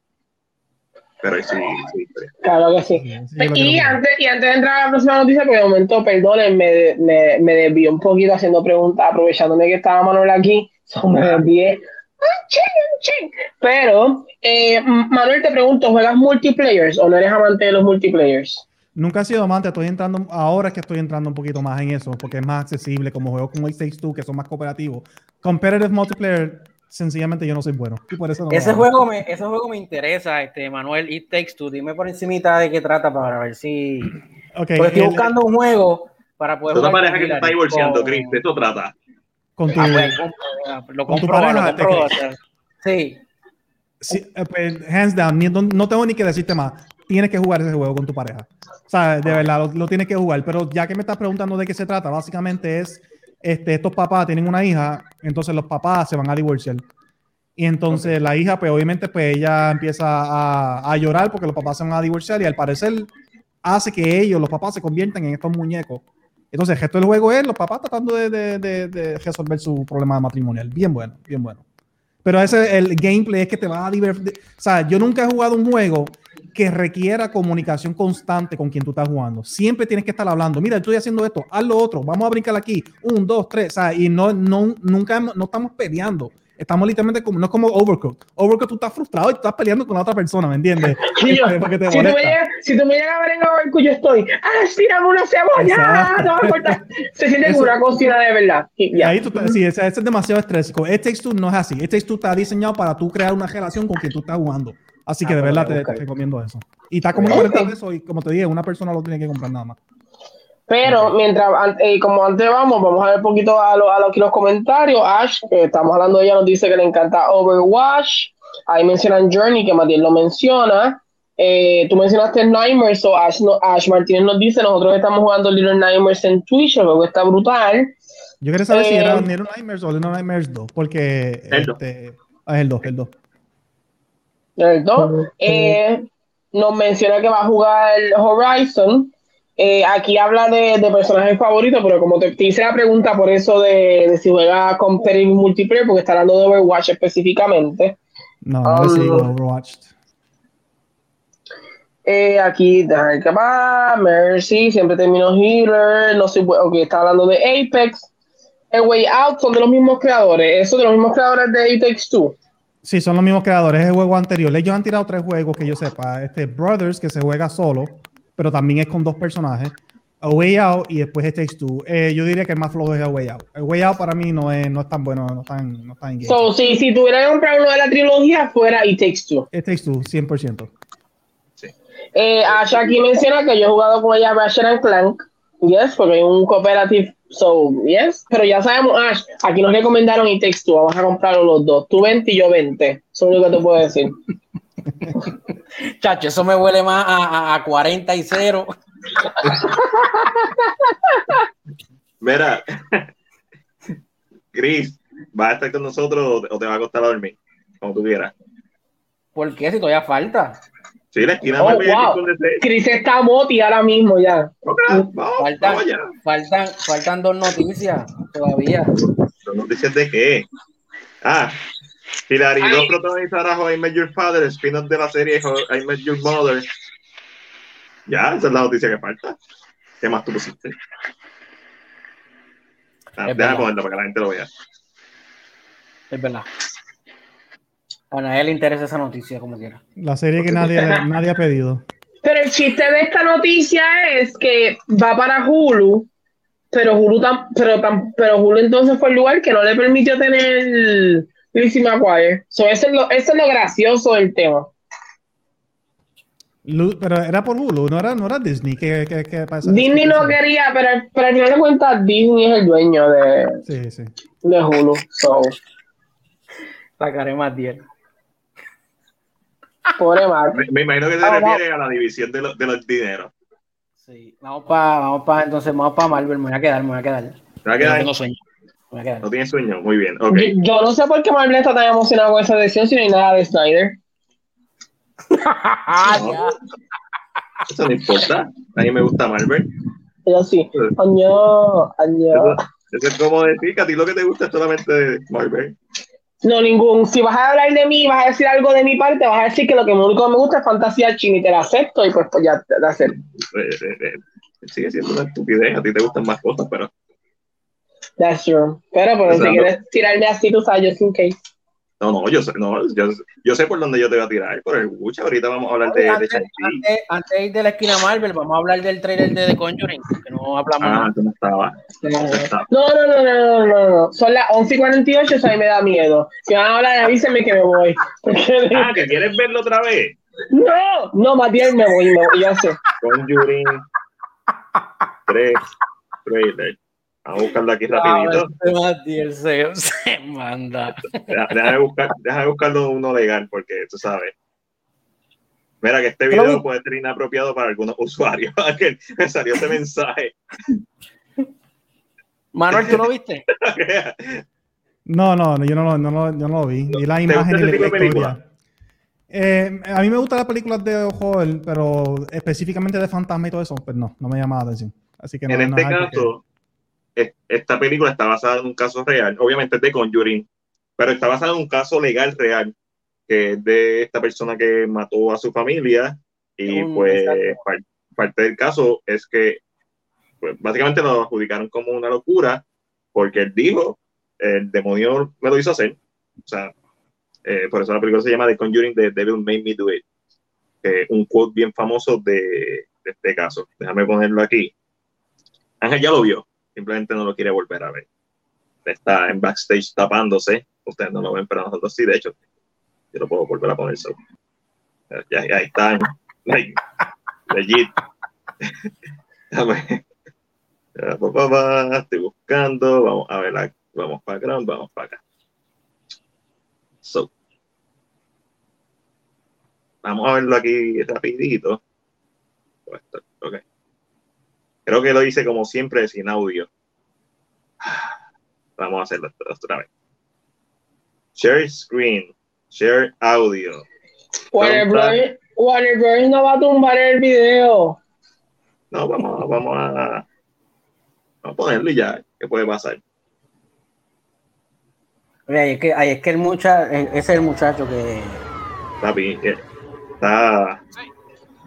Y así, vamos a del video. Y vemos el muchacho caminando y el guardia le pregunta si está bien. Y encuentra sangre en la camisa, por lo menos podemos ver. Y él, entonces el muchacho le dice, creo que, creo que le hice daño a alguien. De momento se siente como Velma, Velma en Chicago. Ay, no, no me di cuenta hasta que vi la sangre. Te voy a dar un poquito el frente para que no nos tumben el video. Ahí están los Warren. Este, este es bien de Texas Chainsaw Massacre 2003. Ujú. Cuando el trailer era la foto. Y el sonidito, así es verdad. El sonido. El sonido, el sonido es, es como si cualquiera pensaría que ese sonido no tiene regalías para nadie, solo usa todo el mundo. Probablemente. Residents of Brookfield were shocked this afternoon by the broad daylight murder of Bruno Sauls. Para, para que lean. So, la primera persona que me habló de este caso yo creo que fue Ángel. So, cuando la anunciaron, la película, fue como que, ah, ya había escuchado de esto, so, es bien interesante. Y estaba hablando hoy con Ángel sobre, ok, ya van a hacer este caso, este es uno de los casos más famosos. ¿Qué le queda? Ah, ¿qué, va- ¿Qué más van a exprimir en esta franquicia? Porque sí, está basado en hechos reales, pero sabemos que es 99% buste, fantasía, es como que cogen, Sí. cogen la A- a- premisa. algo pasó en algún momento dado, pero esto no es. Este- está basado en ese sentido. Sí, a lo mejor sí el, el, el, el muchacho dijo The Devil Made Me Do It y de ahí entonces crearon toda una película acerca de ese alrededor de eso. Pues Annabelle, el mejor ejemplo. Annabelle más fea no puede, más diabólica no puede ser la muñeca de la película. La muñeca de Annabelle es una muñeca de trapo cualquiera. Como que, cool. Pero en la película, papi, yo veo a. Yo me levanto por la mañana y veo a y yo, pues, aquí se acabó, cierro la puerta y ya. No hay quien me saque. The court accepts the existence of God every time a witness swears to tell the truth. I think it's about time they accept the existence of the devil. Esa, Fíjate, eh, ahora que dice eso, no me quiero ir muy lejos por esta, ta- este tangent, pero A mí, eso, a mí, no quería hacerte la pregunta, Manuel, porque yo, pero yo sé que tienes un canal que es más religioso, pero te pregunto, tú que tal vez tienes un canal, ¿verdad? Que lógicamente es- tal vez toca más lo religioso. Eh, ¿Qué crees de ese quote? A mí me impactó el quote, porque yo creo que nunca lo había pensado de la misma forma que él lo dice. Eh, ¿Qué crees del quote? Lo que acaba de decir de, de que se afirma la asistencia de Dios cada vez que se juramenta. Sí, sí, eso, eso mismo, eso es lo que iba a comentar. Yo nunca lo he pensado así, literalmente, hasta este momento. O sea, si Sí. literalmente cuando tú estás en un caso jurando y estás, estás swearing encima de la Biblia, pues entonces, ¿por qué yo no puedo aludir a eso en mi defensa o lo que sea? No, no, pero el diablo me hizo hacerlo. O no, no, yo soy un, un mensajero de, de, de Dios, ¿me entiendes? No tiene que ser del diablo nada más. Así que eso es bien interesa- bien interesante, en verdad. Me, me, quiero pensar más sobre ese tema, de verdad, me, llama, me gusta ese concepto. es- ese quote es para mí tan brillante, es como que, como, ok, algo bien totalmente alejado, el, el trailer de la película No Remorse de Michael B. Jordan. Película, un thriller de espionaje, de acción, hemos visto eso mil veces. La escena cuando él prende el carro en fuego y se mete a interrogar al tipo dentro del carro en fuego, eso yo nunca lo había visto. Igual esto, es algo que yo nunca había visto y es como que, diablo, esto está brutal en este contexto, en el contexto de la película de acción, pues brutal. En el contexto de esta película, está brutal porque es algo que cuando lo dicen es tan obvio, pero no, pero hasta que lo dicen.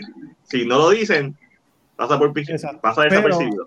A la misma vez que ahora que estoy pensándolo un poquito más, yo soy ese tipo de persona que voy a estar pensando sobre esto los próximos días. Pero ahora pensándolo un poquito más, este, la- no es cierto, no es cierto, no es cierto, porque cuando tú juramentas sobre la Biblia, no, no se está afirmando que la Biblia es verdad o que es palabra de Dios. Lo que, lo que pasa es que eso, todo eso empezó porque todo el mundo valoraba la, la santidad de la Biblia. Entonces estás juramentando sobre algo que tú valoras.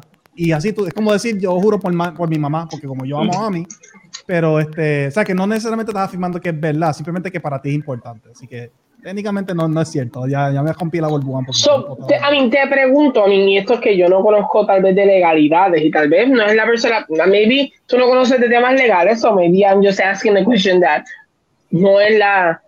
Si de momento una persona va a la corte, y yo si de momento, eh, porque suena como abogado, eh, Sí. si de momento, si de momento, y te pregunto ahora yo sin que si de momento uno va a la corte y no es creyente, por Ujú. decirlo de esta manera, o mi religión no es la religión de tengo que juramentar, o sea, se juramenta en la misma, aunque no haya una convicción de que es lo más sagrado que hay, o Yo creo que sí. Sí, No, no, pero- pero- juramentar en la, en la- No, no, no, no necesariamente. O sea, yo no, yo no conozco las cosas legales y eso, ¿verdad? Este, pero si no me equivoco, hace poco, por ejemplo, cuando pasó esta administración ahora de Biden, no me recuerdo cuántos fueron de los demócratas que juramentaron y no juramentaron sobre la Biblia. encima lo sí. comentaron en la constitución. Sí, en la constitución. Así que yo creo que, es- que, que no es algo obligado, pero nunca, tendría que preguntar. Yo tengo un amigo que está estudiando ley, le tendría que preguntar, pero no creo que sería obligado. Pero yo, eh, hablando como de eso mismo, que esta escena o su frase, su frase eh, la encontró bien interesante, lógicamente, porque suena como alguna una frase que puede ser bastante real o que un abogado de defensa puede decirte. Sin problema alguno. Como que tú el abogado, ah, no, porque es que no, vamos a decir que son mentiras, hasta la, vamos a decir que esto es insanidad y el abogado te va a decir, a mí, yo de abogado de defensa diría eso, diría eso. Como que, Claro. bueno, tú te juras, a mí, eh, son, no sé si esto es como que parte de él hablando en la corte en un momento de que está o está hablando con alguien específicamente. So, te quería preguntar, porque como mencionaste específicamente que, ¿verdad? Tú tienes un canal que es cristiano, so, Sí. y tal vez tú, lo que siempre hablamos al principio, maybe tu, tu idea, lo que nos puedas decir iba a ser muy distinto a tal vez lo que pensamos, o por eso es que dije, déjame preguntarle. Sí, sí, pero en verdad nunca, ese tema de la legalidad nunca lo había pensado, esta es la primera vez, así que quizás en otra ocasión pues, pues tengo más información. Pero es bien interesante, me Eh, encanta. tenemos que empaparnos de eso porque definitivamente esto es lo bueno de, la peli, de las películas. Traen temas de conversación y más cuando tienen, presentan algo que quizás uno no ha visto, como bien eh, analizó Manuel. Tú, exacto, tú no necesariamente juramentas por Dios. Eh, yo lo creo que está aludiendo la cita es a este sentimiento, a este acto casi nostálgico que hacen las leyes, pero por otra parte, uno es inocente hasta que se demuestre lo contrario. Y esa es una buena fe que siempre la corte tiene. Básicamente no un acto de... no solo eso, yo creo que también la creencia es. I mean, I no, pero yo siento que la creencia de la corte, de la ley, es mucho más antigua. A la manera que tal vez, ¿verdad? Se piensa hoy en día, porque lo vemos en el billete, que dice In God We Trust. Está implementado en el billete. So, yo siento que, eh, I mean, y verdad, es como que la idea, y yo creo que es que la corte tal vez no ha, modifi no ha modificado eh, esta forma de, de implementar, porque es como, como menciona Manuel, si tal vez le toca a una persona que cree en Alá poner la mano en la Biblia, tal vez es una falta de respeto para su religión. Sí, es, un tanto, es un tanto hipócrita, de- de- hipócrita. La- Ujú. Todo este asunto es un tanto hipocresía, es la verdad. Porque aunque yo soy cristiano, no tiene sentido, ¿sabes? Que tú estés obligando a todo el mundo a juramentar sobre algo que no todo el mundo comparte. Eso yo lo puedo ver por un lado. Pero por otro lado, eh, por lo menos en Puerto Rico, supuestamente el 95% de las personas dicen que son cristianos. Así quizás por eso nos mantienen, ¿me entienden? Así que tenemos como que esos dos, esos dos Porque, porque hay- es más grande. La, la, la población cristiana, según lo que conocemos, es más grande. Sí, So, sí. Por tanto, se tiene que quedar lo que la mayoría entonces está pidiendo. Pero, pero es bien interesante. Y es interesante que el trailer de The Conjuring nos hizo la Traiga esta conversación, literalmente. Mira, sí. busqué rapidito, busqué rapidito en Google y en efecto no tienes, si eres ateo, simplemente la corte ya lo sabe, simplemente afirmas, no tienes que juramentar, afirmas que estás diciendo la verdad, nada más que la verdad y solamente la verdad, y en vez y te, no te ponen la Biblia, te ponen una carta con ese, básicamente esa afirmación para que para- Sí. so, El amigo, el amigo me imagino lo que mismo, sí. aplicaría lo Ya, mismo sí. al Corán, a la Torá. Sí, que cualquier, eh, a cualquier otra cosa que tal vez no sea, ¿verdad? Pues ser cristiano, pues si tiene una religión de otro país, pues entonces se entendería que ellos afirman a lo que tú estás afirmando, no es como que es obligación. Pero es interesante, interesante. Wow, lo que hizo nos, lo que nos hizo The Conjuring. Warner Bros. no nos puedes tumbar el, el podcast por. Llevamos como 20 minutos hablando y el. Hola, voy a darle de play, voy a darle whatever play. was going on, whatever happened that day. ¿Algún momento quisieron tener una, ca- una cama de agua? No, Yo Yo, la- sí. yo me acosté en una de ellas, pero nunca la he tenido. Yo Chris. tuve una una vez, no me gustaba. ¿Cuánto tiempo duró esa cama de agua? No era mía, era eh, mi tía. Mi tía tenía una mano. Y cuando nos quedamos en casa de ella, era bien incómodo porque tú te- yo, yo me muevo mucho y eso era. No me gustaba. yo, yo, yo pienso que yo soy como Chris. Yo me muevo demasiado, creo que estaría todo el tiempo.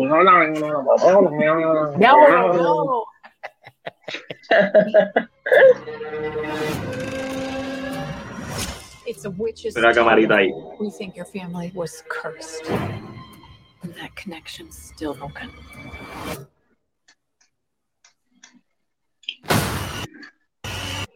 Para pararlo aquí por. Para darle tiempo a Warner Bros. que no. Me recuerda un poquito la escena de, de, de Nightmare on Elm Street, en donde también sale por la cama así, este, la, la, Sí, un poquito a eso. La famosa escena de la pared. Sí. No, no, no, no es descabellado pensar en esa escena. Lo gracioso para mí de, este, de esta escena o esta toma específicamente es que nunca creo que había visto el uso de horror en la cama de agua, que es un tema que se siente súper interesante porque vamos a decir que si es un fantasma se mete en la cama de agua, anda echaban Um, solo de encuentro- agua. Lo siento súper interesante usar esta narrativa de que es una cama de agua, él ve algo en la cama, trata de mover la mano por encima porque la curiosidad lo está llamando y la mano lógicamente rompe la cama y la agarra a su mano. So, no sé si ha pasado antes, yo no soy amante del horror, so no puedo decirte con exactitud esa información, pero eh, Matilde está ahí, me va a decir si ha pasado o no ha pasado. Que yo sepa, no. Que yo sepa, no. Pero poco a poco las películas de horror siguen sin perdonar, que es lo próximo. Una película de horror en blockbuster, que es lo próximo. ¿Posible? Que nos quiten todo. no, eh, es interesante que usen una cama de agua. Así, yo llevo años sin escuchar la palabra cama de agua. So, Es, pro- es prohibido, es ilegal ya, yo creo.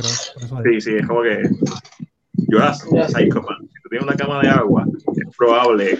En los 80, 90 se entiende que hubo un boom de eso. 70 quizás. Pero hoy en día, como medio raro. I'm only interested in reality. But I can see things that your people can't. Esta es la parte favorita de Ángel. Es que para mí esa escena ella pu- es su actuación lo que me jala a la, a la- a la escena. Es ella, mira, es que yo hasta miedo tengo sin ni siquiera saber lo que está pasando. Y es por culpa de ella. Dar un poquito para el frente para, tú sabes. Something terrible happened here.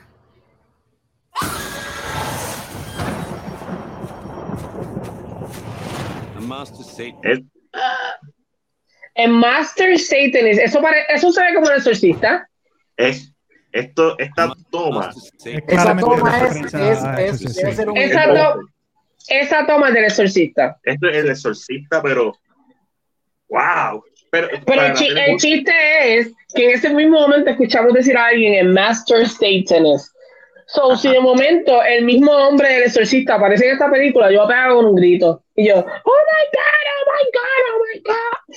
Yo, yo creo que es solamente una referencia visual y una referencia al cuadro en que está basado el póster y el arte del exorcista, que es una pintura. Este, so, es como que esta doble referencia, porque es bien obvio que es el exorcista, pero el cuadro en el que está basado el exorcista es una casa, no es un no, no, es este tipo de, condominio de, de, de zona eh, urbana. So, me encanta, me encanta visualmente, ¿sabes? Es- The Conjuring es otra franquicia que tiene un universo cinemático, entre comillas, tiene The Curse of La Llorona, tiene las de Annabelle, eh, tiene las de The Conjuring, eh, The tiene The Nun, este, y creo que hasta ahí, por el momento. Pero las películas de The Conjuring en Son más sólidas. son sólidas, son sólidas. Ujú.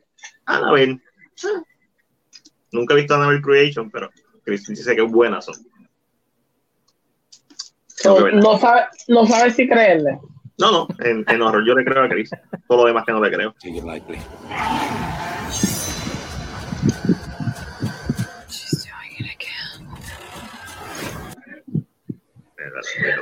No. Es que esa, esas películas de The Conjuring, solamente con Vera Farmiga y Patrick Wilson, ellos dos en la película ya hacen la película. Yes.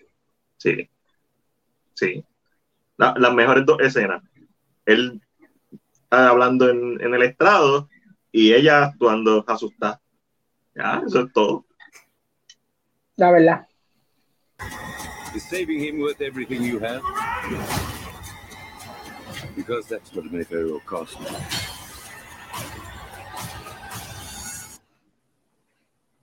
Ese cambio de, bom- de luz ahí fue como que, wow, oh, oh. Y de momento eso- esto se transformó en Fast and Furious. Sí, como que ya yo, ¿qué tú haces aquí? Como que, what's happening? What's happening? Y la cara de la hora, la cara de asustado. Extra. Pero yo Y siento que lo que está haciendo la película es el piso de espejo. Es que está estableciendo una idea de que hay algo que la quiere a ella, siempre la ha querido. Yo creo que, Sí. yo creo que en parte, yo, yo creo que eso se lo respeto de Conjuring en el hecho de que han hecho películas de horror, pero han mantenido una narrativa de que hay algo de ella que ellos necesitan o hay algo que ellos quieren. So, se siente como que en conjunto porque aunque no sabemos por qué lo está diciendo, hay una to- eh, hay un audio, un clip que ella dice she's at it again. Sí, sí. Y eh, esa- hemos sabido Y que hay eh, un- como dice, es cierto, una narrativa constante. De Conjuring lo mencionan por primera vez, como que cada vez que ella se, se expone más a esto, más la afecta a ella. En Annabelle Comes Home, que es la tercera, eso es parte de, de la historia. lo- y, y me gustaría que esta fuera. Me preocupa que quieran seguir haciendo historias. Tienen para hacer, pero ¿cuántas Pero- más van a ser buenas? Pero es como tú dices, es como que en este momento ella se sie- eh, o, o en tomas de esta película en el trailer se siente que she's so into it que ella no sabe la diferencia de la realidad ya. Y que le puede traer problemas porque está a punto de caerse cuando y está caminando y es como que so um, como te dije a mí cuando son de The Conjuring a mí me interesa. Pero Nilma pero de qué tú estás hablando si tú ves mil películas de horror, ¿qué es lo que vas a esperar más del trailer? Eh, eh, yo lo que digo, ese fue el caso que te dijo. ¿Te recuerdas la película de Connecticut, de The Haunting in Connecticut? Sí, que sale- que por la- Ellos fueron, ellos fueron también, son maybe usan ese caso también. Pero lo que está diciendo, diciendo la Mardiel antes de empezar el podcast es que a mí me gustan más las películas de The Conjuring, que son de ellos dos, tal vez por los actores, que cualquier otra película de la franquicia. O sea, esto, esto, estas historias que son de horror, pero fuera de la franquicia, a mí no me llaman la atención, no me, no me gustan. Y eso yo So- pregunté sobre eso. Este, James- me corrigen, pero James Wan está involucrado solamente en la, la The. Conjuring, no, no en no- en todas, en todas él es productor. En Porque en todas. Sí, esta pero tú sabes. Estilo Steven Spielberg, productor por nombre. Nombre nada más, ahí, nombre sí, nada sí. más. O sea, que en todas, incluyendo la- las spin-offs y todo eso también. Yes. Sí. Lo que pasa es que yo lo que yo lo que pienso es que las películas de The Conjuring son, eh, son las películas que más sólidas en, cuest- en cuestión a la historia, tienen más drama, tienen mejores actuaciones. Las otras películas, eh, la sombrilla, las que la ropa, la- las otras son como que son como que jump scares, eh, son un poquito más, más para que te asusten per se. Más, más, más, lo- más- más del montón. Exacto. Son, sí, eso, eso pasa. Pero la ha sabido sacar chavo a, a la franquicia y ahora mismo es el único universo cinemático que es consistente junto a Marvel. Es el único. Porque Fast and Furious no es un universo cinemático, solamente tiene un spin-off, es una franquicia. Este, pero Yes. una Pero franquicia. este, este es el que ha sido exitoso. ¿Y sabes qué? No está diciendo que voy a hacer cuatro películas más en el futuro. Como, como Universal. No estoy diciendo, mira, Godzilla vs. Kong. Dijeron, te- hay, tenemos ideas para las próximas, pero ellos no están diciendo, voy a hacer 15 películas y voy a traerte a, a Johnny Depp, a ¿quién era el otro? Angelina Jolie, ¿sabes? Como Universal que se escogotó. Tremendo elenco, tremendas fotos duró una película el universo cinemático, The Dark, The Dark Universe. Triste, triste, triste, triste. Espera, eh, vamos a empezar la esquina Marvel Rincón de no tiene que ver nada con que Ángel no está en estos momentos, Ángel está haciendo un refill y un release, me imagino. So, empezamos rapidito la esquina Marvel Rincón de C, mostrando imágenes detrás de cámara del gran Christian Bell durante las grabaciones de Thor Love and Thunder. Christian Bale va a estar haciendo el personaje Gore de Guts Butcher. Ahí, el Christian Bale ahí es como estilo de Fighter. Sí, sí, sí, lo veo, lo veo, lo veo. Lo veo. Este, so, ¿qué piensan? No sé Me llama si. mucho la atención, y yo no sé mucho sobre el personaje, pero yo, per- actores como Christian Bale, yo lo veo como este tipo de actor que normalmente, no que nunca falla, ¿verdad? Pero normalmente piensa mucho antes de coger un personaje. Y yo creo que él ve algo en este personaje que le llama la atención retante a su actuación. Así que eso me llama la atención. Sí, es un actor que sabe coger bien sus papeles. Sí, este, sí, es como que 9 de 10 de sus papeles que coge son buenísimos. So, y lo vamos a estar viendo por primera vez en Marvel. La última vez que lo vimos, una película de superhéroes, era el superhéroe, sup- eh, Batman. O sea, Ujú. el caballote, este, con la trilogía de Christopher Nolan. So, estoy bien interesado. Eh, one live long enough to, como él dice, ¿verdad? Uno vive whatever. Ustedes saben el quote. Vive- o muere antes o vive lo suficiente para convertirte en un villano. Un villano. Como villano. Lo más que me interesa de este villano es si van a utilizar el elemento de Venom que tiene. Este un villano que su parte de su poder se lo da básicamente no, que es el dios de los Venom. Estoy no, no, no, no me fact checking, posiblemente estoy diciendo las cosas al garete, pero definitivamente sí sé que tiene algo del symbiote, tiene una de las armas de los symbiotes tiene y va a ser bien interesante porque sabemos que también está la franquicia de Venom, sabemos que está el Spider-Verse corriendo, yara, yara, yara, y tenemos a Christian Bale. Yo lo único que Mm. quiero, o lo único que quizás deseo, es que no sea un one and done. Que sea Sí, un que villano. siga. Y, es- y ese es lo triste. Porque Christian Bale en un papel para una sola película es como medio desperdicio. Ángel, ¿qué tú crees? Christian Bale solamente una película para Love, eh, Thor, Love and Thunder, o tú crees que lo podríamos ver en más de una película? Mm, con- siendo esto Marvel, me da la impresión que puede ser una sola película. Va a ser un one and done. Eh, siendo Christian Bale, me hace pensar que sí, esto es un one and done para él. Eh, que puede ser un papel muy impresionante de su parte, o que le gustó y dice, me gusta lo que están haciendo, hay que ver. Eh, lógicamente, como te escuché mencionando, el personaje de, de Core, específicamente, es un personaje que con, en un momento dado en la historia de Marvel se encuentra con Null, que es el dios de los, de los symbiotes, y le quita un arma. No es que él se convierte en parte de los, de, de los symbiotes, pero le quita un arma, eh, que es la espada que usa Null para matar a los dioses. Correcto. Y eso pues puede ser una idea para presentar a los symbiotes, maybe en este universo. Um, no sé cómo lo vayan a usar, pero es como, esto es lo que, lo que yo le llamo un Blanchett cast. Es una, un actor o una actriz bastante reconocido con mucho potencial, pero no solamente está una vez. Pero, vamos a ser muy sinceros, Marvel está viendo un multiverse. No sabemos si esto es solamente para abrir posibilidad de que este sea un villano grande después. Ya escucharon aquí me- primero. Ángel dijo que Christian Bale va a volver como Batman en, en el MCU. Aquí primero, primicia. O no sabemos si de momento a, a, al God Butcher lo convierten en no. O lo convierten en exterior, que no sabemos lo que Marvel puede hacer. Si ya tiene el arma de, de, de, de no, porque puede ser tan descabellado pensar que no va a regresar o que es él con no dentro de su cuerpo y él es el próximo villano. No es descabellado. Vamos a pensar que Kevin Feige le gusta cambiar la historia. Vamos a pensar que Kevin Feige es de lo que dice, yo cojo la historia y la cambio como a mí me dé la gana. Sí, eso es So, lo que ha hecho Marvel siempre y lo ha hecho bien. So, la yo, exacto, es como que ellos hacen el cambio y la gente no le molesta. So, yo tengo esperanza de que maybe esto lo usen para un poquito más, porque Christian Bale, solo porque es él. Eh, eh, a mí me encantaría que vuelva Kate Blanchett. Este, sin embargo, este, Tilda Swinton yo creo que lo utilizaron muy bien, además de que sali- salieron dos películas, pero Tilda Swinton para mí lo utilizaron perfectamente bien.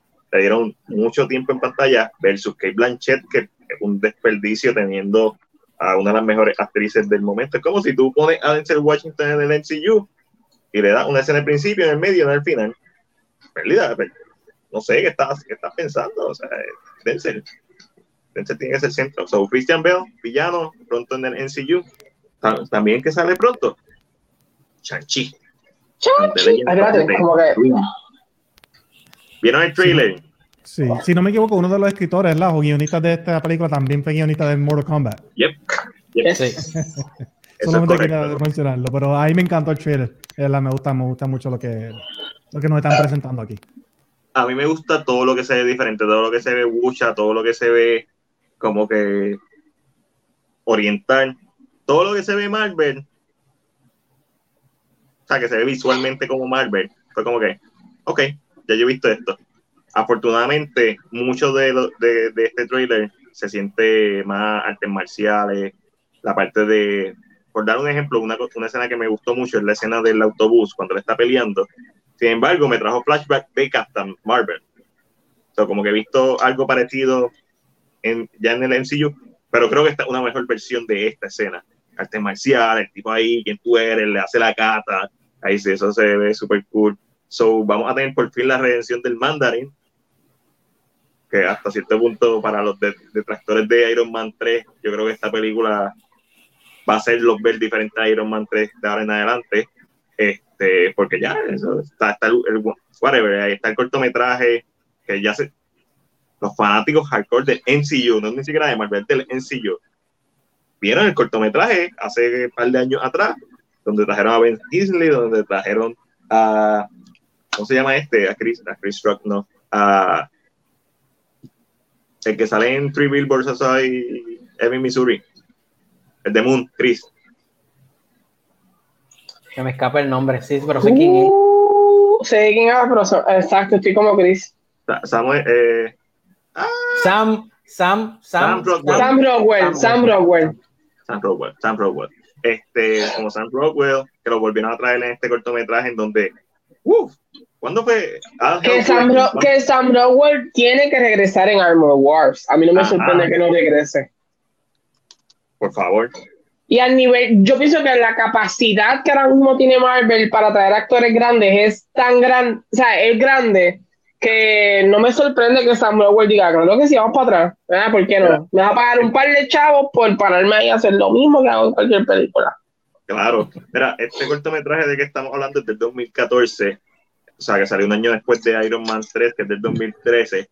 Entonces, desde el 2014, los fanáticos hardcore del MCU saben que existe un verdadero Mandarin. Y ahora en el 2021 es que lo vamos a ver. So, siete años después. Interesante como el MCU. A mí lo que, a, mí lo que me interesa mucho de esto es que el- la, so- la sociedad, el Ten Rings eh, Association, existe desde Iron Man 1. De Iron Man, desde el principio. So, eh, so- sí, eh, siempre existí, lo cual es como que un callback, bien para atrás, como que lo vimos en Iron Man, lo vimos en, en Iron Man 3, y hay otra película, creo que es en No, Iron Man hay 2 un también tipo... sale. El, el, el que le da la- los pasajes y los pasaportes a, a Mickey Rourke, a Whiplash, en Iron Man 2 es del Ten Ring. So, en la Y, hay- y- película y de- entonces en Ant-Man, si no me equivoco, hay alguien que tiene un tatuaje aquí que tiene los anillos. So, como que no es que nunca lo hemos hecho, es que las ideas están tiradas ahí poquito a poco, como que. Y eso creo Como que me pasó con gusta. Wakanda también, que Wakanda, nadie se dio cuenta que Wakanda ya existía desde una de las películas anteriores, hasta que salió Black Panther, regresaron, vieron las anteriores, wow, desde antes están mencionando Wakanda, o sea, no se sabía. El que no sabe, obviamente, ¿verdad? Porque no, no lee los cómics. Este trailer, estoy contigo, Mac, eh, pero me gusta mucho más el tono, que parece, parece ser una película de artes marciales dentro de un contexto de MCU. Y, y necesito algo un poquito diferente porque a mí, una de las cosas que me preocupa, obviamente yo no soy su super fan tampoco del MCU, pero me preocupa un poquito que tenemos estas series que están saliendo ahora mismo y tenemos cuatro películas para, para también este año. Esa sobresaturación me, me preocupa si tenemos demasiado parecido la- la- los tonos. Pero si son radicalmente distintos, quizás no hay, no hay tanto Ya. problema.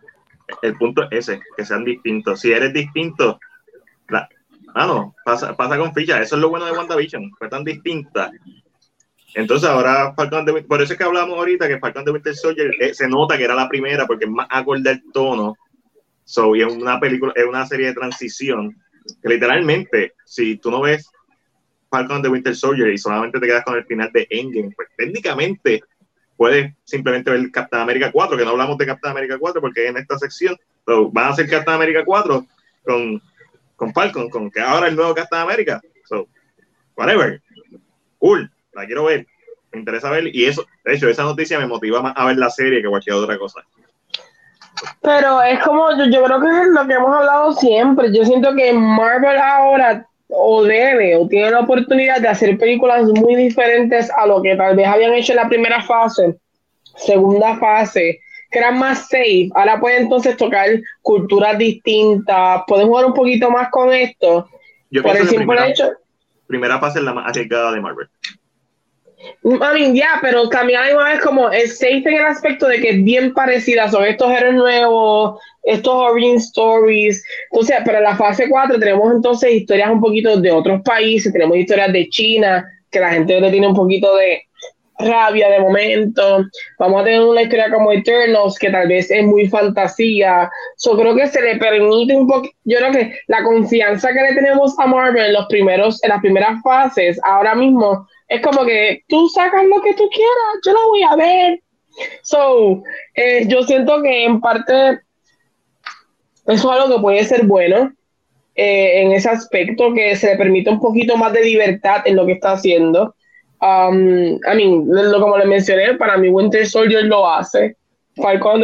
Hay un momento que hay gente que le va a molestar y estoy bien seguro que hay gente que va a decir, ah, pero ¿por qué esto está tocando Black Lives Matter? ¿Por qué esto está hablando de los negros? Yo sé que va a pasar, porque es Porque que lo Falcon es hace. negro y los cómics Pero, históricamente siempre han tocado temas sociales. ¿Será pero, le permi- pero yo creo que Marvel ahora mismo está en el nivel que le permite hacer este tipo de movimientos que tal vez al principio no. Pero Cuando, hablando cuando de Vision no se Chanchi, trata de una persona con problemas mentales, es verdad que al final, pues lo que tú piensas del final es otra cosa, pero en general la serie se trata de una persona con problemas mentales y emocionales y de, de grief, de, de depresión. Ujú. So, eh, Mar- Chris, ya, antes de seguir, Chris, ¿tuviste el trailer de Shang-Chi? Sí. ¿Qué te pareció? A mí me gustó, yo hablé con Ángel cuando, cuando lo vi. A mí me ¿cómo gustó que hablar mucho. conmigo? A mí, porque, porque es asiático, tienen que hablar conmigo. Eh, Yo no tengo una sesión que se llama K-Drama con Matt.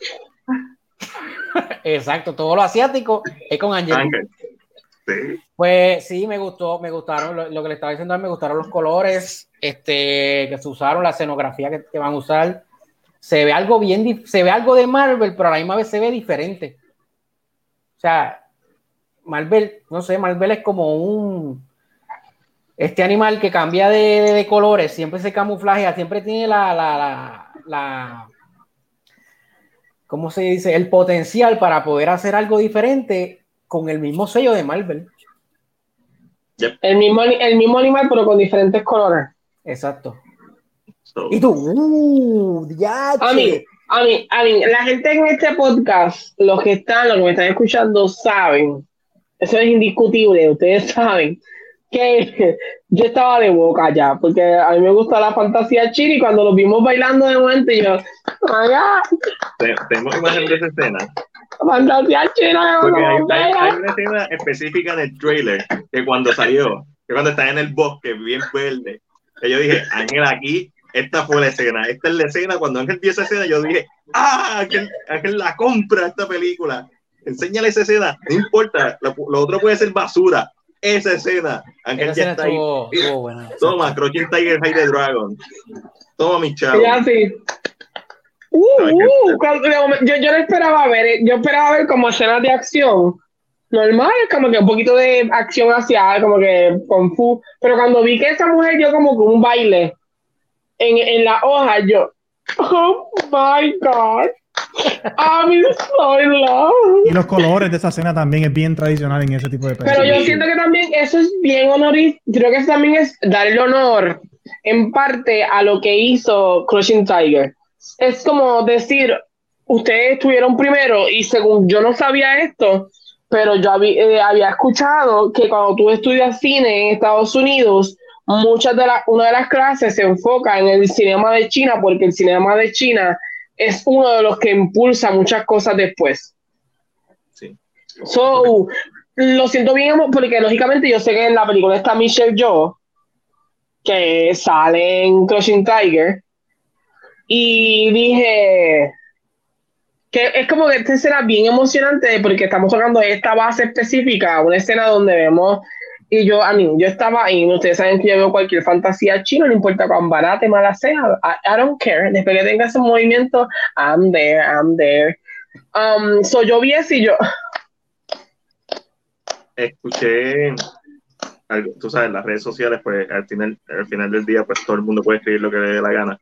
Escuché algo que me pareció tan raro y fue como que esta, esta película me recuerda a Mulan.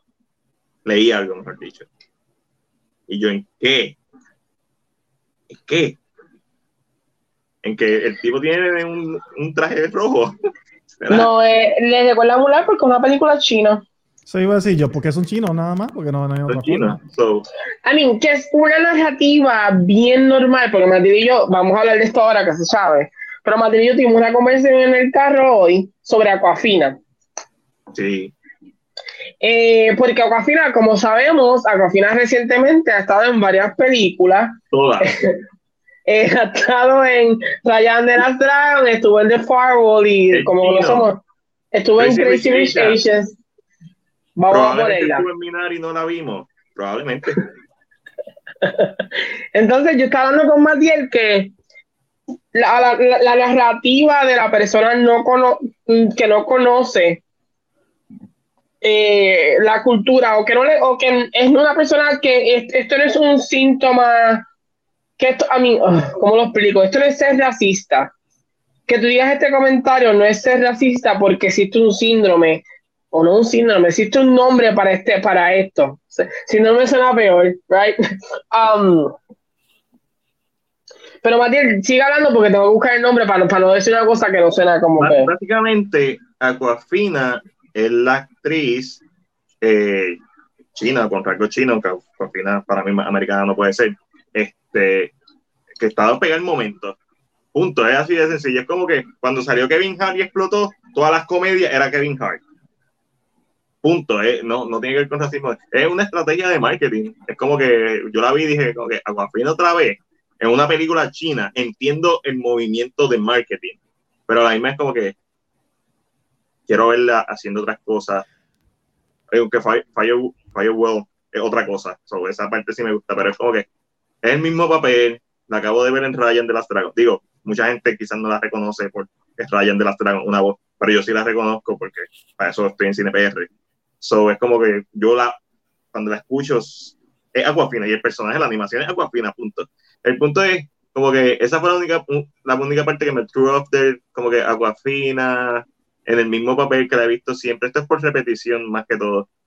Eh, los colores cuando se ven, mucho cuando se ven película china me encanta. Cuando se ve Marvel, como que, ah, ya lo he visto. Todo lo que parece nuevo me encanta. Lo más que me encanta, lo más que me encanta antes de que Ángel venga, es que esta, esta película es como que Iron Fist, serie de Netflix, tú no existes. Se ve como que este va a ser el verdadero Iron Fist, digo, la, la versión del NCU. No sé, Ángel, encontraste el término correcto? Ya, está en mute ahora mismo, solo para que esto. So, Ok, el término correcto es cross, es cross race effect. ¿Qué significa esto? Significa que cuando tú estás acostumbrado a ver personas de tu propia cultura, las demás culturas son las mismas visualmente la mayor parte del tiempo. So, eso significa que de momento una persona en Asia, cuando mira a los latinos, para, para ellos los latinos se ven iguales para ellos los blancos se ven iguales porque no están completamente acostumbrados a ver la variedad o la diferencia. So, no, cuando yo digo esto, no quiero decir que tú eres racista cuando lo dices, porque sí, te, un, es un efecto que es real, es estudiado, que se le conoce como el cross race effect. Por tanto, que yo le dije más bien, cuando estamos hablando del tema, yo le digo, lo que pasa es que Aquafina entre el cast es la persona más reconocida en el, público, en el, en, el, público popular. La gente la ve y dice, ¡wow! Me encanta esa Aquafina. Eh, vamos a decirlo así, porque, porque lo, los papeles que ha tenido Aquafina recientemente han sido de Firewall, que no todo el mundo la ha visto. No. Eh, hizo de Ryan de las Dragons, que es una animación. Va a salir en Ariel, haciendo del pájaro, que es otra animación. Crazy Rich Entonces, Asians. Crazy Rich Asians, donde es visual y ahora sale en Chanchi y debe tener otras cosas, pero vamos a hablar de lo más conocido. Soy diciendo más bien, ella está puesta en la película específicamente para que la gente la reconozca a ella. Porque Cindy Liu, si tú no ves series, no lo reconoces. El que hace de Wenwu, que es Tony Lang, es bien conocido en China, pero en el mundo entero, la gente que va a decir, uy, ¿quién es este chino? Porque es el mismo efecto, pensamos que todos se ven iguales. Michelle Yeoh, que es la que hizo Crushing Tiger, Hidden Dragon. Dragon, a mí, tú la puedes reconocer, si tú eres bien fanático del cine, la reconoces, no importa dónde la veas. Tú dices, yo sé quién es esa mujer, pero un fanático casual no la reconoce así de fácil porque salió en, ejemplo, un ejemplo es que salió en Crazy Rich Asians haciendo de la mamá. So, es una mujer, una actriz reconocida. So, yo le dije a Martín, yo siento que Aquafina está en esta historia para eso, para hacer el, como el llamativo, el, la idea de que, ok, te reconozco, porque es un problema real. Alguien a mí me dijo, yo leí en las redes sociales. Ya empezamos mal. Ajá. ¿Qué leíste en las redes sociales? Alguien que dijo porque Jackie Chan no sale en esta película. Ah, yo, yo vi, yo vi. Alguien dijo porque Jackie Chan no sale en esta película. Y yo, ¿quieres que salga Jet Li también? Yo sin qué. Para cubrir las bases. Yo, never know. Y yo en mi mente dije, yo entiendo que Jackie Chan es una estrella grande en el mundo de, eh, a mí de China y puede salir, ¿por qué no? ¿Por qué no? Pero Claro. como tu, tu comentario es, yo espero que yo, Jackie Chan tenga un cambio. Ah, Es como un dolor en el pecho, es como un dolor como que tú dices, guay, ¿por qué? ¿Cuál es ¿Por la escribí? necesidad? ¿Por qué, lo- escribí? ¿Cómo es el proceso de pensarlo, escribirlo, leerlo y So, darle? ¿Lo escribiste porque es el único chino que tú conoces? O... Y tú, uy, si una película de karate, ¿por qué no sale Jackie No, Chan? es, es que eso fue lo que yo pensé. Yo dije, si no, si no está troleando es porque literalmente eso es su reference point. O sea, ese es el reference Sí. point. Ese es quien Que yo ahí viene a lo, a lo que Ángel está diciendo, que hablando, el rostro familiar. eh, y tú asocias eso en películas con Jackie Chan y no es descabellado pensarlo y esto, pues, sí, se escucha súper raro, se escucha súper Que no es malo, pero no lo publique. No, es que es, es un, es un pensamiento malo, pero si tú vas a hablar de que ay, me hubiera, me hubiera visto ver este actor, hay más actores de China que haz un post más grande, di, me hubiera visto a Jackie Chan o a leyendas más conocidas en Estados Unidos porque lo puedes bañar de esa manera. ¿cómo lo va a ¿verdad? hacer? Donnie ¿Cómo, lo va a hacer si no conoce Porque- a ninguno? Porque Tony Lu, que es que está mencionando Chris ahora mismo, es una leyenda en China, donde ese hombre se para en China, ese hombre tú.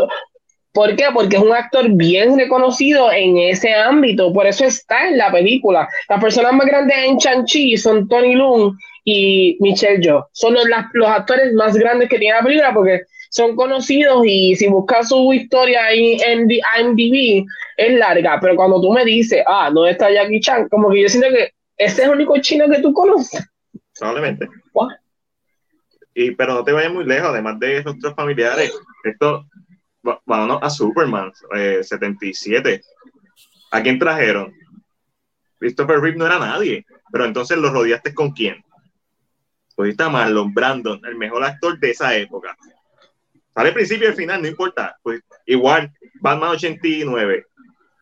Michael Keaton, nadie quería Michael Keaton como Batman, pero ¿qué hiciste? Lo pusiste junto a Jack Nicholson, la bestia actuando de esa época. Vámonos 10 años después. Sí, 10 años después, X-Men. 2000. Hugh Jackman. ¿Quién era Hugh Jackman en el 2000? Nadie. ¿Pero con quién lo pusiste? Con Halle Berry, futura ganadora de Oscar, con Patrick Stewart, ah, con Ian McKellen, nada más. Nada más. Especialmente esos últimos dos leyendas. Y seguimos a lo mismo. Eh, la misma Batman Begins. Christian Bale, muy buen actor, siempre se ha sabido. Todavía Christian Bale en el 2005, la gente lo conocía por Equilibrium, nadie había visto The Machinist, eh, en, en Flower, Flower of the Sun Ah. era muy nene. So, empezando. pero ¿con quién lo pusiste? Morgan Freeman, Michael Caine, Gary Oldman, Liam Neeson. Mira, rostros familiares. Esto es un. Y Chanchi, pues lo estamos viendo con Aquafina. So, hace mucho sentido lo, lo que Ángel está diciendo, que sí, lo está, la estás poniendo en un papel que hemos visto, pero sí, un papel familiar. Sobre el público general se va a sentir más a gusto al verla porque eh, se siente familiar con eso y va a aceptar mejor lo que no es familiar y, se ve- y lo que no es familiar se ve Y no solo eso, vamos a decir que ella es lo más familiar que tienen los demás actores, la gente va a decir como que, uh, ¿quiénes son? No, so ella se, si, tal vez puede ser que sea lo más familiar que el público americano tenga. Claro. So, es bien entendible el por qué la empujan a ella en este papel. A mí no me molestó mucho. Como dije a Matías, Matías sabe que me encanta el Wusha y yo, ya, Pero sabes que a mí no me molestó mucho. ¿qué te no te molestó? No me molestó. Russell Crowe como Zeus. No sé qué piensan ustedes. No me molesta. Hay que ver si Seúl está gordito o no sé, o si le ponen una fajita, pues está un hinch ahí. Bueno, si está así, está, está, más, está más delgado que, está menos gordo que, en- que en un hinch. no, no, sí. No, está yo, más- creo está que más- le, yo, yo creo que le estamos flacos. No importa, Russell Crowe. eh, pienso que como, como mencionamos ahorita, va a ser un papel que va a salir, lo vamos a ver. Y no, ojalá tenga más presencia de, de ¿verdad? Como Christian Bale, que tenga, que tengan los dos mucha presencia. Russell Crowe a mí me encanta como actor. Yo Este, lo veo más probable ver a Christian Bale de nuevo y más presencia que a Russell Crowe. Russell Crowe Sí, yo lo veo más probable que sea simplemente un buen ya. Y Y yo, lo- y yo siento que Russell Crowe como, eh, lo más seguro es un, un flashback. sí, exacto, algo pequeño también, sí. lo que sí me encanta de esto es que, ok, ya tenemos la mitología nórdica, ahora vamos a tener la mitología griega en el MCU. Más bien en los Eternals. Más tenemos a Chanchi, so que ahí podemos meter eh, mitología oriental. So, se está como que se está esparciendo y se está regando algo chévere en el MCU, más allá de lo que son culturas reales, mitologías, y eso me gusta mucho. So, no, para los que pensaron que Russell Crowe iba a ser de Santa Claus, que es un personaje de Marvel, que No se molesten, es un, mutante. perso- es un personaje de Marvel. Yo sin es un que. mutante y uno de los más fuertes. No, va a ser deseo. Este, ¿qué más tenemos por aquí? ¿Qué más hay? Era en entrevista con Joy 949, el actor Russell Crowe, revela whatever, eso yo lo acabo de decir. Según informa de Hollywood Reporter, la actriz Olivia Colman, famosa por su, ¿verdad? Por la serie The Crown, y Emilia Clarke de Game of Thrones, no de Aquaman 2, de Game of Thrones, este, se encuentran en conversaciones para unirse a Samuel. Jackson y Ben Mendelsohn en la serie de Disney Plus Secret Invasion. ¡Uh! Buen casting. Ah.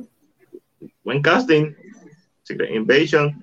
Para esos interesados en teorías, pueden, pueden ir a la a CinePR y buscar un post que hizo Angelo sobre, la actri- sobre los personajes que pueden ser estas actrices. Eso es correcto.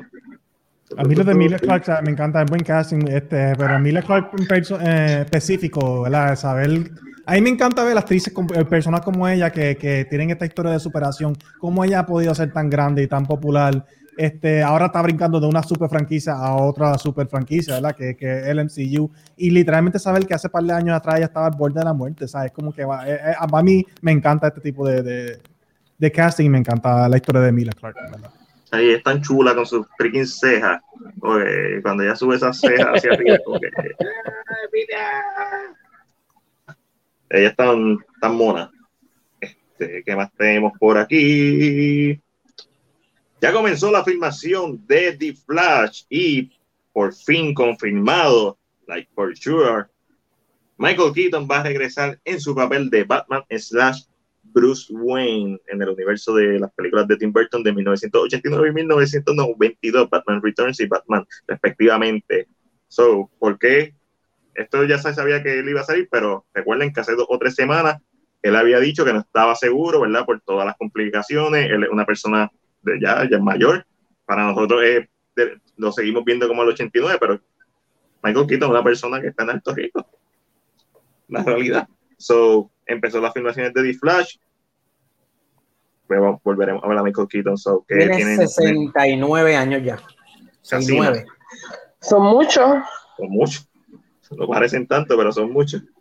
Es como, no sé si están, hay unos memes que me destrozan, que son como que, como hace 20 años y te ponen un juego como, qué sé yo, Pokémon, los de Game Boy, como que lo que tú piensas que es hace 20 años y lo que en realidad es hace 20 años y sale, sale, qué sé yo, Rubí en Sapphire, como que, ah, estos ya son 20 años, no, no son los en blanco y negro, doloroso por demás.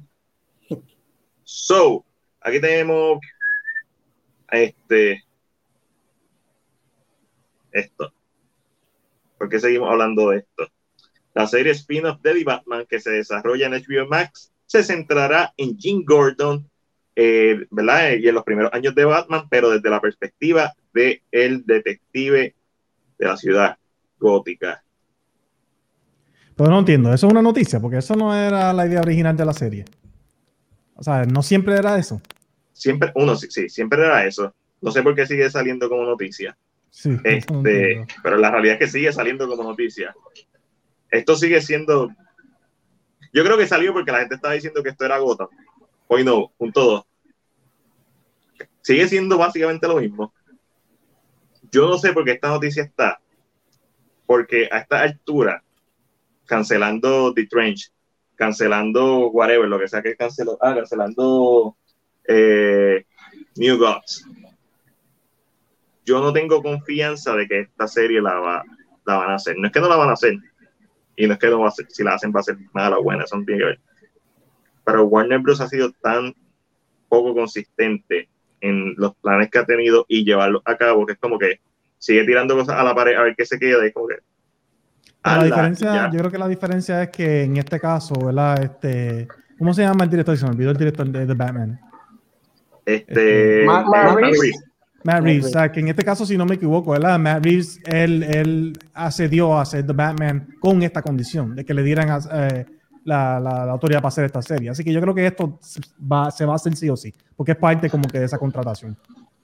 Vamos Sí, a ver. creo que es un poquito diferente a, a lo de la Flash, es lo que yo me sorprende que empezaron a grabar. Yo pensé que esa película nunca iba a salir. Nunca se iba a hacer. Por eso, por eso uno tiene como que esta desconfianza en DC y es por el historial que tienen. Exacto, Flash, aleluya. Esta película se supone que estrenará, estrenará en el 2018. By the way, 2018-2019. Sí, So, aunque ahora todo el mundo la está tratando como que el salvador del DCEU y yo creo que eso es un mejor. Eso, es- esa- no hay forma de, de- de- de sanar todo lo que pasó ahora mismo. hay, hay una forma. Con una película, simplemente buscar todo, no, no. No. creo que es posible. No, es, es- es- es también muy rush. Este es el problema que tiene Warner Bros. Es muy rush, no tiene un plan. Es como que vamos a hacer esto para expandirnos, y, pero a la misma vez como que no hay confianza, a diferencia de Marvel. Marvel dice, voy a tirar una serie de- del personaje de Aquafina y cuando se acabe la voy a tener que ver. Pues Marvel, Marvel, ver- Marvel toma riesgos, Warner Bros. no se atreve. Lo que pasa es que Marvel se ha ganado en la confianza del, público y cuando toma un riesgo, nosotros confiamos. Nosotros estamos pa- puestos para ello. No es como que, que eso, es como que, ok, vamos a ver qué pasa. Vamos a verlo hasta el final. No, que- ¿Cuánta gente no le gustaron los primeros tres episodios de WandaVision? Pero seguían viéndola. Vamos a ver, claro. Marvel tiene unos calzoncillos con el logo de Captain America y todo el mundo se los compra. Pero para llegar a esa altura tuvieron que fajarse poco a poco haciendo películas, que es lo que DC no quiere hacer. Ellos quieren brincar ese paso. Exactamente. Yo, yo, yo, no, yo siempre he pensado, y no sé si te lo he dicho a ti, Manuel, que la clave no es hacer películas individual, es hacer buenas películas, independientemente sean individuales o no, y tener un plan. Porque esto es como dice, dijo el Joker, tú dices que no vas a hacer algo y, y que algo que nadie, que nadie espera y la gente se vuelve loca. Pero si dices que vas a bombardear un lugar, como ya es parte del plan, pues normal, tranquilo. So, si, si se hubiera visto un plan específico, quizás la gente hubiera, hubiera sido diferente, pero no, eh, definitivamente Marvel lo que quería era, diga, DC lo que quería era capturar el dinero de Marvel sin pasar el trabajo que hizo Marvel. Vamos a ver, claro, eso no fue Marvel, eso fue. Hay que- hay que ver. O quizás fue, no sabemos, no sabemos. Pero en vez de lo que dice Manuel, yo creo que. Espérate, que se, se me cayeron los audífonos ahora sí, dame un break, hombre, que me escuchan. pero yo lo pongo, yo lo Sí. pongo.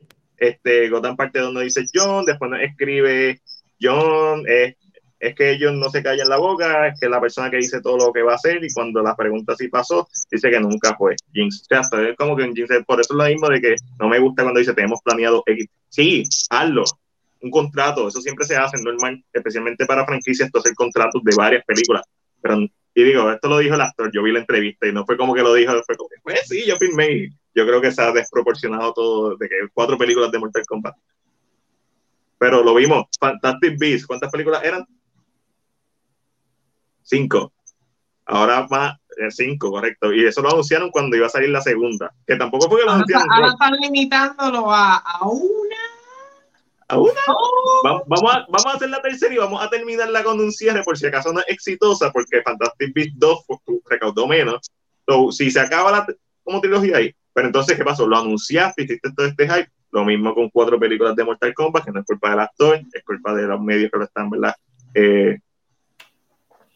No, no están aclarando que lo dijo el actor. Y, bueno, muchas veces lo están aclarando, que depende de cómo le vaya el reboot. Vamos a hablar claro. Este, pero Universal es el peor de los casos todos los actores, Javier Bardem, Johnny Depp, esta foto bien brutal, Angelina Jolie, Tom Cruise. Ellos tienen el plan completo. Mira, Godzilla vs. Kong, calladito, película por película. Marvel, Marvel es el único que puede hacer eso. Marvel puede anunciar películas hasta el, tre- el 2, tre- eh, 2030, tranquilo. Y ni eso, Kevin Feige solamente tiene un plan de 5 años en adelante. Siempre lo tiene así, 5 años, 5 años, 5 años. Y con todo Caballo. eso, cuando salió del MCU, o sea, porque yo creo que se trata de lo que tú dijiste, las la, la- las películas que sean buenas, porque cuando Marvel originalmente anunció todas estas películas, Yo recuerdo ver muchas reacciones de las personas que decían, esta película no se va a dar, ¿quién es Black Panther? ¿Quién son Guardians of the Galaxy? Eso, eso, eso no se va a cumplir. Como que no confiaban en que hicieran.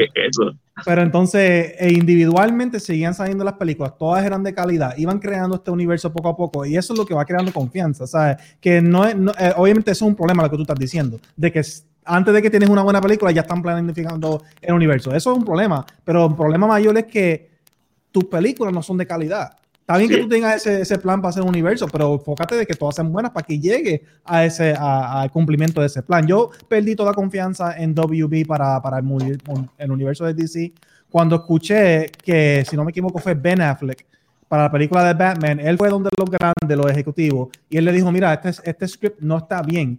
Y ellos literalmente le dijeron, no nos importa si es bueno o malo, lo que nos importa es que venda.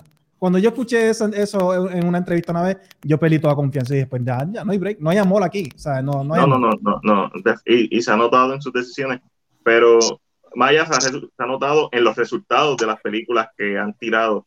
Y incluso, y me refiero a resultados no necesariamente económicos, porque películas como Aquaman, Ángel y yo lo hemos discutido, la mejor película de, en cuanto económicamente ha sido Aquaman, llegó al billón de, o los mil millones de dólares pero como película, como pieza de, de cinematográfica, cada vez que tú escuchas la jodida canción de, de, Pitbull, cada año que pase y salga la canción de Pitbull a esa película, le va a restar a la película.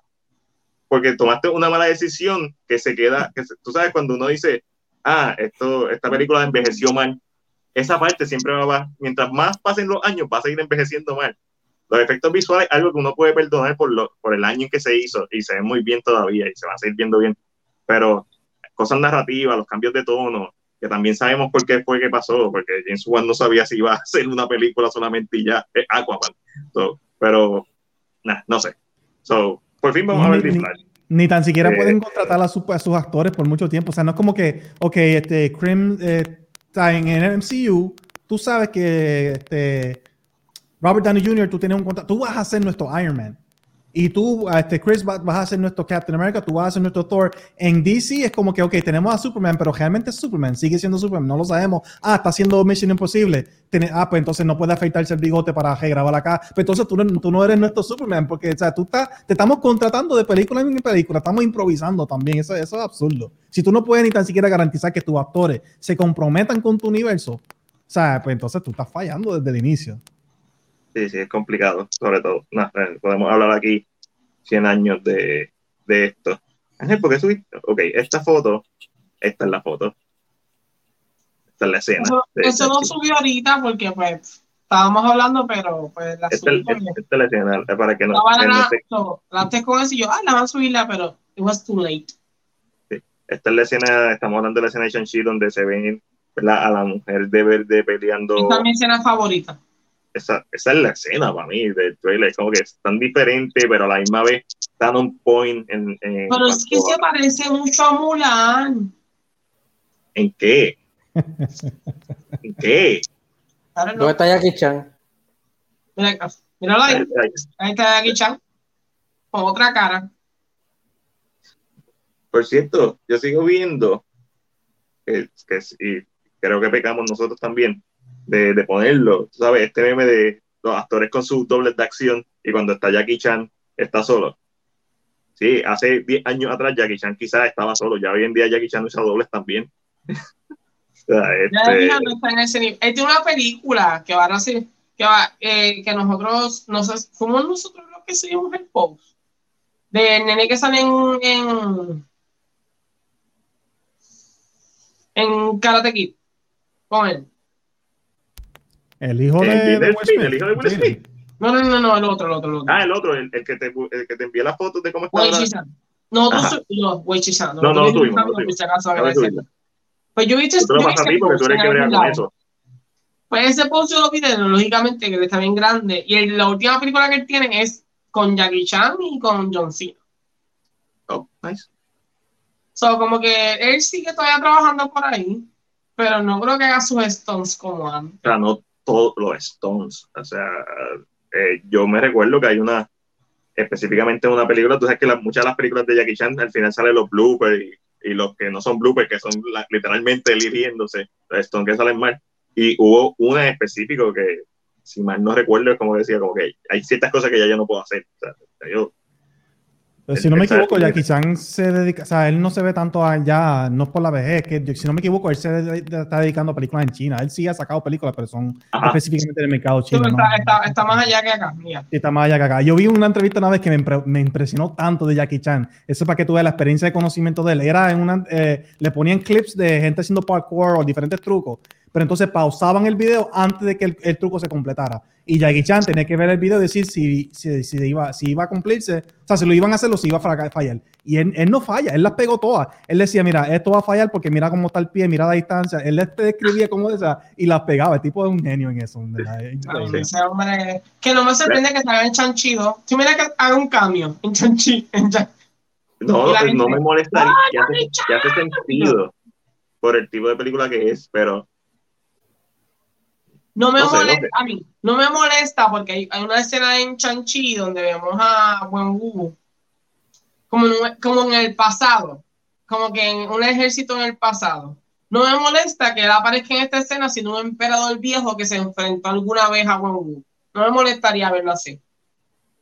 Pues, I mean, I mean, desafortunadamente Jackie Chan es conocido. La Sí. gente lo adora, a la gente le gusta, so no me molestaría verlo. No, estaría, estaría durísimo si sale, si se vuelve parte del NCU de cualquier forma. Jackie Chan es Jackie Chan, o sea, como Stallone en Guardian of the Galaxy. Stallone es Stallone.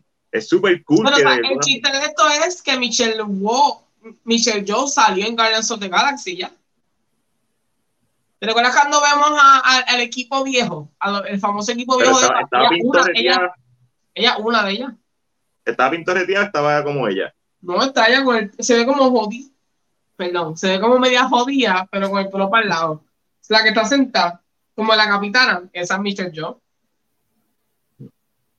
Ah, bien. Te lo A mí, que sería súper interesante que ese mismo personaje de momento se fue a la Tierra y se fue al espacio. That would be like, uh, no, no, no sé.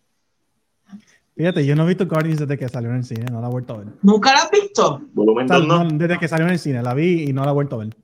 Volumen 1 yo la he visto, pero Es volumen muy 2 no. buena. no, no. I mean, tiene, la puedes ver una segunda vez y no se siente como que, ah, Sí. como que no te... Cuando la vi originalmente, para mí es top tier, para mí es de las mejores puntos. Sí. Este, y, pero no la he vuelto a ver desde entonces. La 2 no me Bueno, gustó mucho. Para, pa- sí, la 2 la dos deja mucho que desear, pero es que está difícil superar la primera. Trajo muchas cosas nuevas y la ejecución de la primera está on point. Yo siempre he dicho, la película que más duro a mí me dio del NCU, volverla a ver cuando la vi por segunda vez, que como que bajó un montón, fue Ant-Man. Ant-Man para mí la primera vez yo me la disfruté tanto, pero es que tanto ahí, muerto de la risa, con, con Luis, ahí, todo el concepto, cuando la vi por segunda vez, un par de años después, fue como que, ¿en qué, en qué yo estaba? ¿En qué droga estaba? ¿Qué droga? Marvel droga. No, es mal dentro. El Pero hype también cuando Pero salió cuando la repetiste fue para, para lo que vimos, ¿verdad? Como cuando Sí, hicimos cuando el hicimos el maratón antes de, de Infinity War fue, me imagino. Sí, cuando salió Ant-Man originalmente era como en ese momento en donde ya te vimos muchas películas de MCU. Ah, esto es algo por el ladito, esto es algo fresco. Y después Sí. seguimos. Y era como que refrescante en ese momento, ¿sabes? Pero ahora pues... So, terminamos. Se acabó. ¿Terminamos? Sí, sí, vamos a parar, por favor. Este programa se acabó. Se acabó. Se acabó. Manuel, Se acabó. gracias un millón nuevamente, no solamente por acompañarnos, sino por acompañarnos en esta longa que para nosotros es normal, pero sabemos que no es la norma los demás. Aquí, déjame quitarle el logo un momento. Esto, nuevamente, a las personas que nos están viendo, si no sigue a Manuel, lo puedes hacer a través de sus redes sociales, Nerd como tú, y también lo encuentras, ¿verdad? Su podcast, Cultura Nerd. ¿ok? Eh, dijiste que estaba eh, disponible en los distribuidores de podcast, ¿verdad? Más conocidos, más populares, así que además de eso, stream- está streameando. Sí, estoy streaming. El podcast lo estamos grabando vivo los domingos, este, así que lo estamos haciendo en vivo. Así que en Facebook, Nerd como tú, y ahí estás al tanto Nice. cuando estamos en live y haciendo Let's Play en vivo también. Pues vamos a poner eso ahí cuando eh, te vamos a dar un shout out eh, en el fin de semana también para que la gente te siga. So, gracias nuevamente por acompañarnos. Esperamos que te hayas sentido en tu casa y esperamos que regrese eventually ya, ya cuando estemos en los, cuando pasemos a los tres dígitos, Eh, empezamos a, a llamar otra vez al corillo que se le quiere. So, Sí, no, este, mira, quiero darle las gracias, las gracias a todos ustedes, ¿verdad? Por haberme invitado. Yo no me pensaba quedarme hasta las tantas, ¿verdad? Pero que en verdad me envolví escuchando la conversación y de vez en cuando opinando, este, así que gracias por estar aquí, ¿verdad? Por dejarme estar aquí con ustedes. Gracias a todos los muchachos, toda la gente que me saludaron y todo eso, este, mientras estaba aquí en este momento. Y honestamente, mira, esto es simplemente una, una idea, ¿verdad? Para futuro, quizás aquí a un año, lo que sea. Una esquinita, por decirle, como hacen la esquina Marvel, una esquinita de videojuegos, yo vengo y hablo 5 o 10 minutitos para, para que tenga algo un poquito diferente, en verdad. Estoy poniendo mi nombre en la mesa, por si acaso, si algún día les interesa, porque sabes que eso es lo que me apasiona. Pero sobre todo, gracias, en verdad, gracias por la oportunidad. eh, mira, ya lo pusiste a la mesa, así que no, no te sorprendas cuando pase. So, como, como dice el corillo de, de Legacy Universe, John y Ash, lo tiramos al universo, ¿verdad? Y ahora que lo pusiste en el universo, ahora aumentaron las posibilidades de que pasara. So, Bueno, yo sé así, uno no sabe cuándo tiene la oportunidad, así que uno tiene que, yo, yo creo en ir por tu oportunidad, no esperar. Tú por ir ir, por sí, ella. Así, así que yo que- pongo, yo lo tiro en la mesa y si se da, pues se da. Y si no, pues- Ángelo, ¿dónde te pueden conseguir a ti? Como ustedes saben, estoy con ustedes todos los viernes en CineP, representa el resumen de la semana. Y sábado bisemanalmente estoy en K-Drama con Angelo. El próximo sábado, no es, no es mañana, just in case, es el sábado primero de mayo que estoy con K2, el drama que estamos hablando ahora mismito. Así que si les gustan los K-dramas, se está adentrando en los K-dramas o quiere saber qué yo pienso, nada más, usted quiere estar conmigo, vamos a hablar sincero. Pues me pueden tener a mí en K-drama con Angelo ca- cada sábado bisemanal. Próxima sección va a ser el primero de mayo. ¿dónde te pueden conseguir a ti?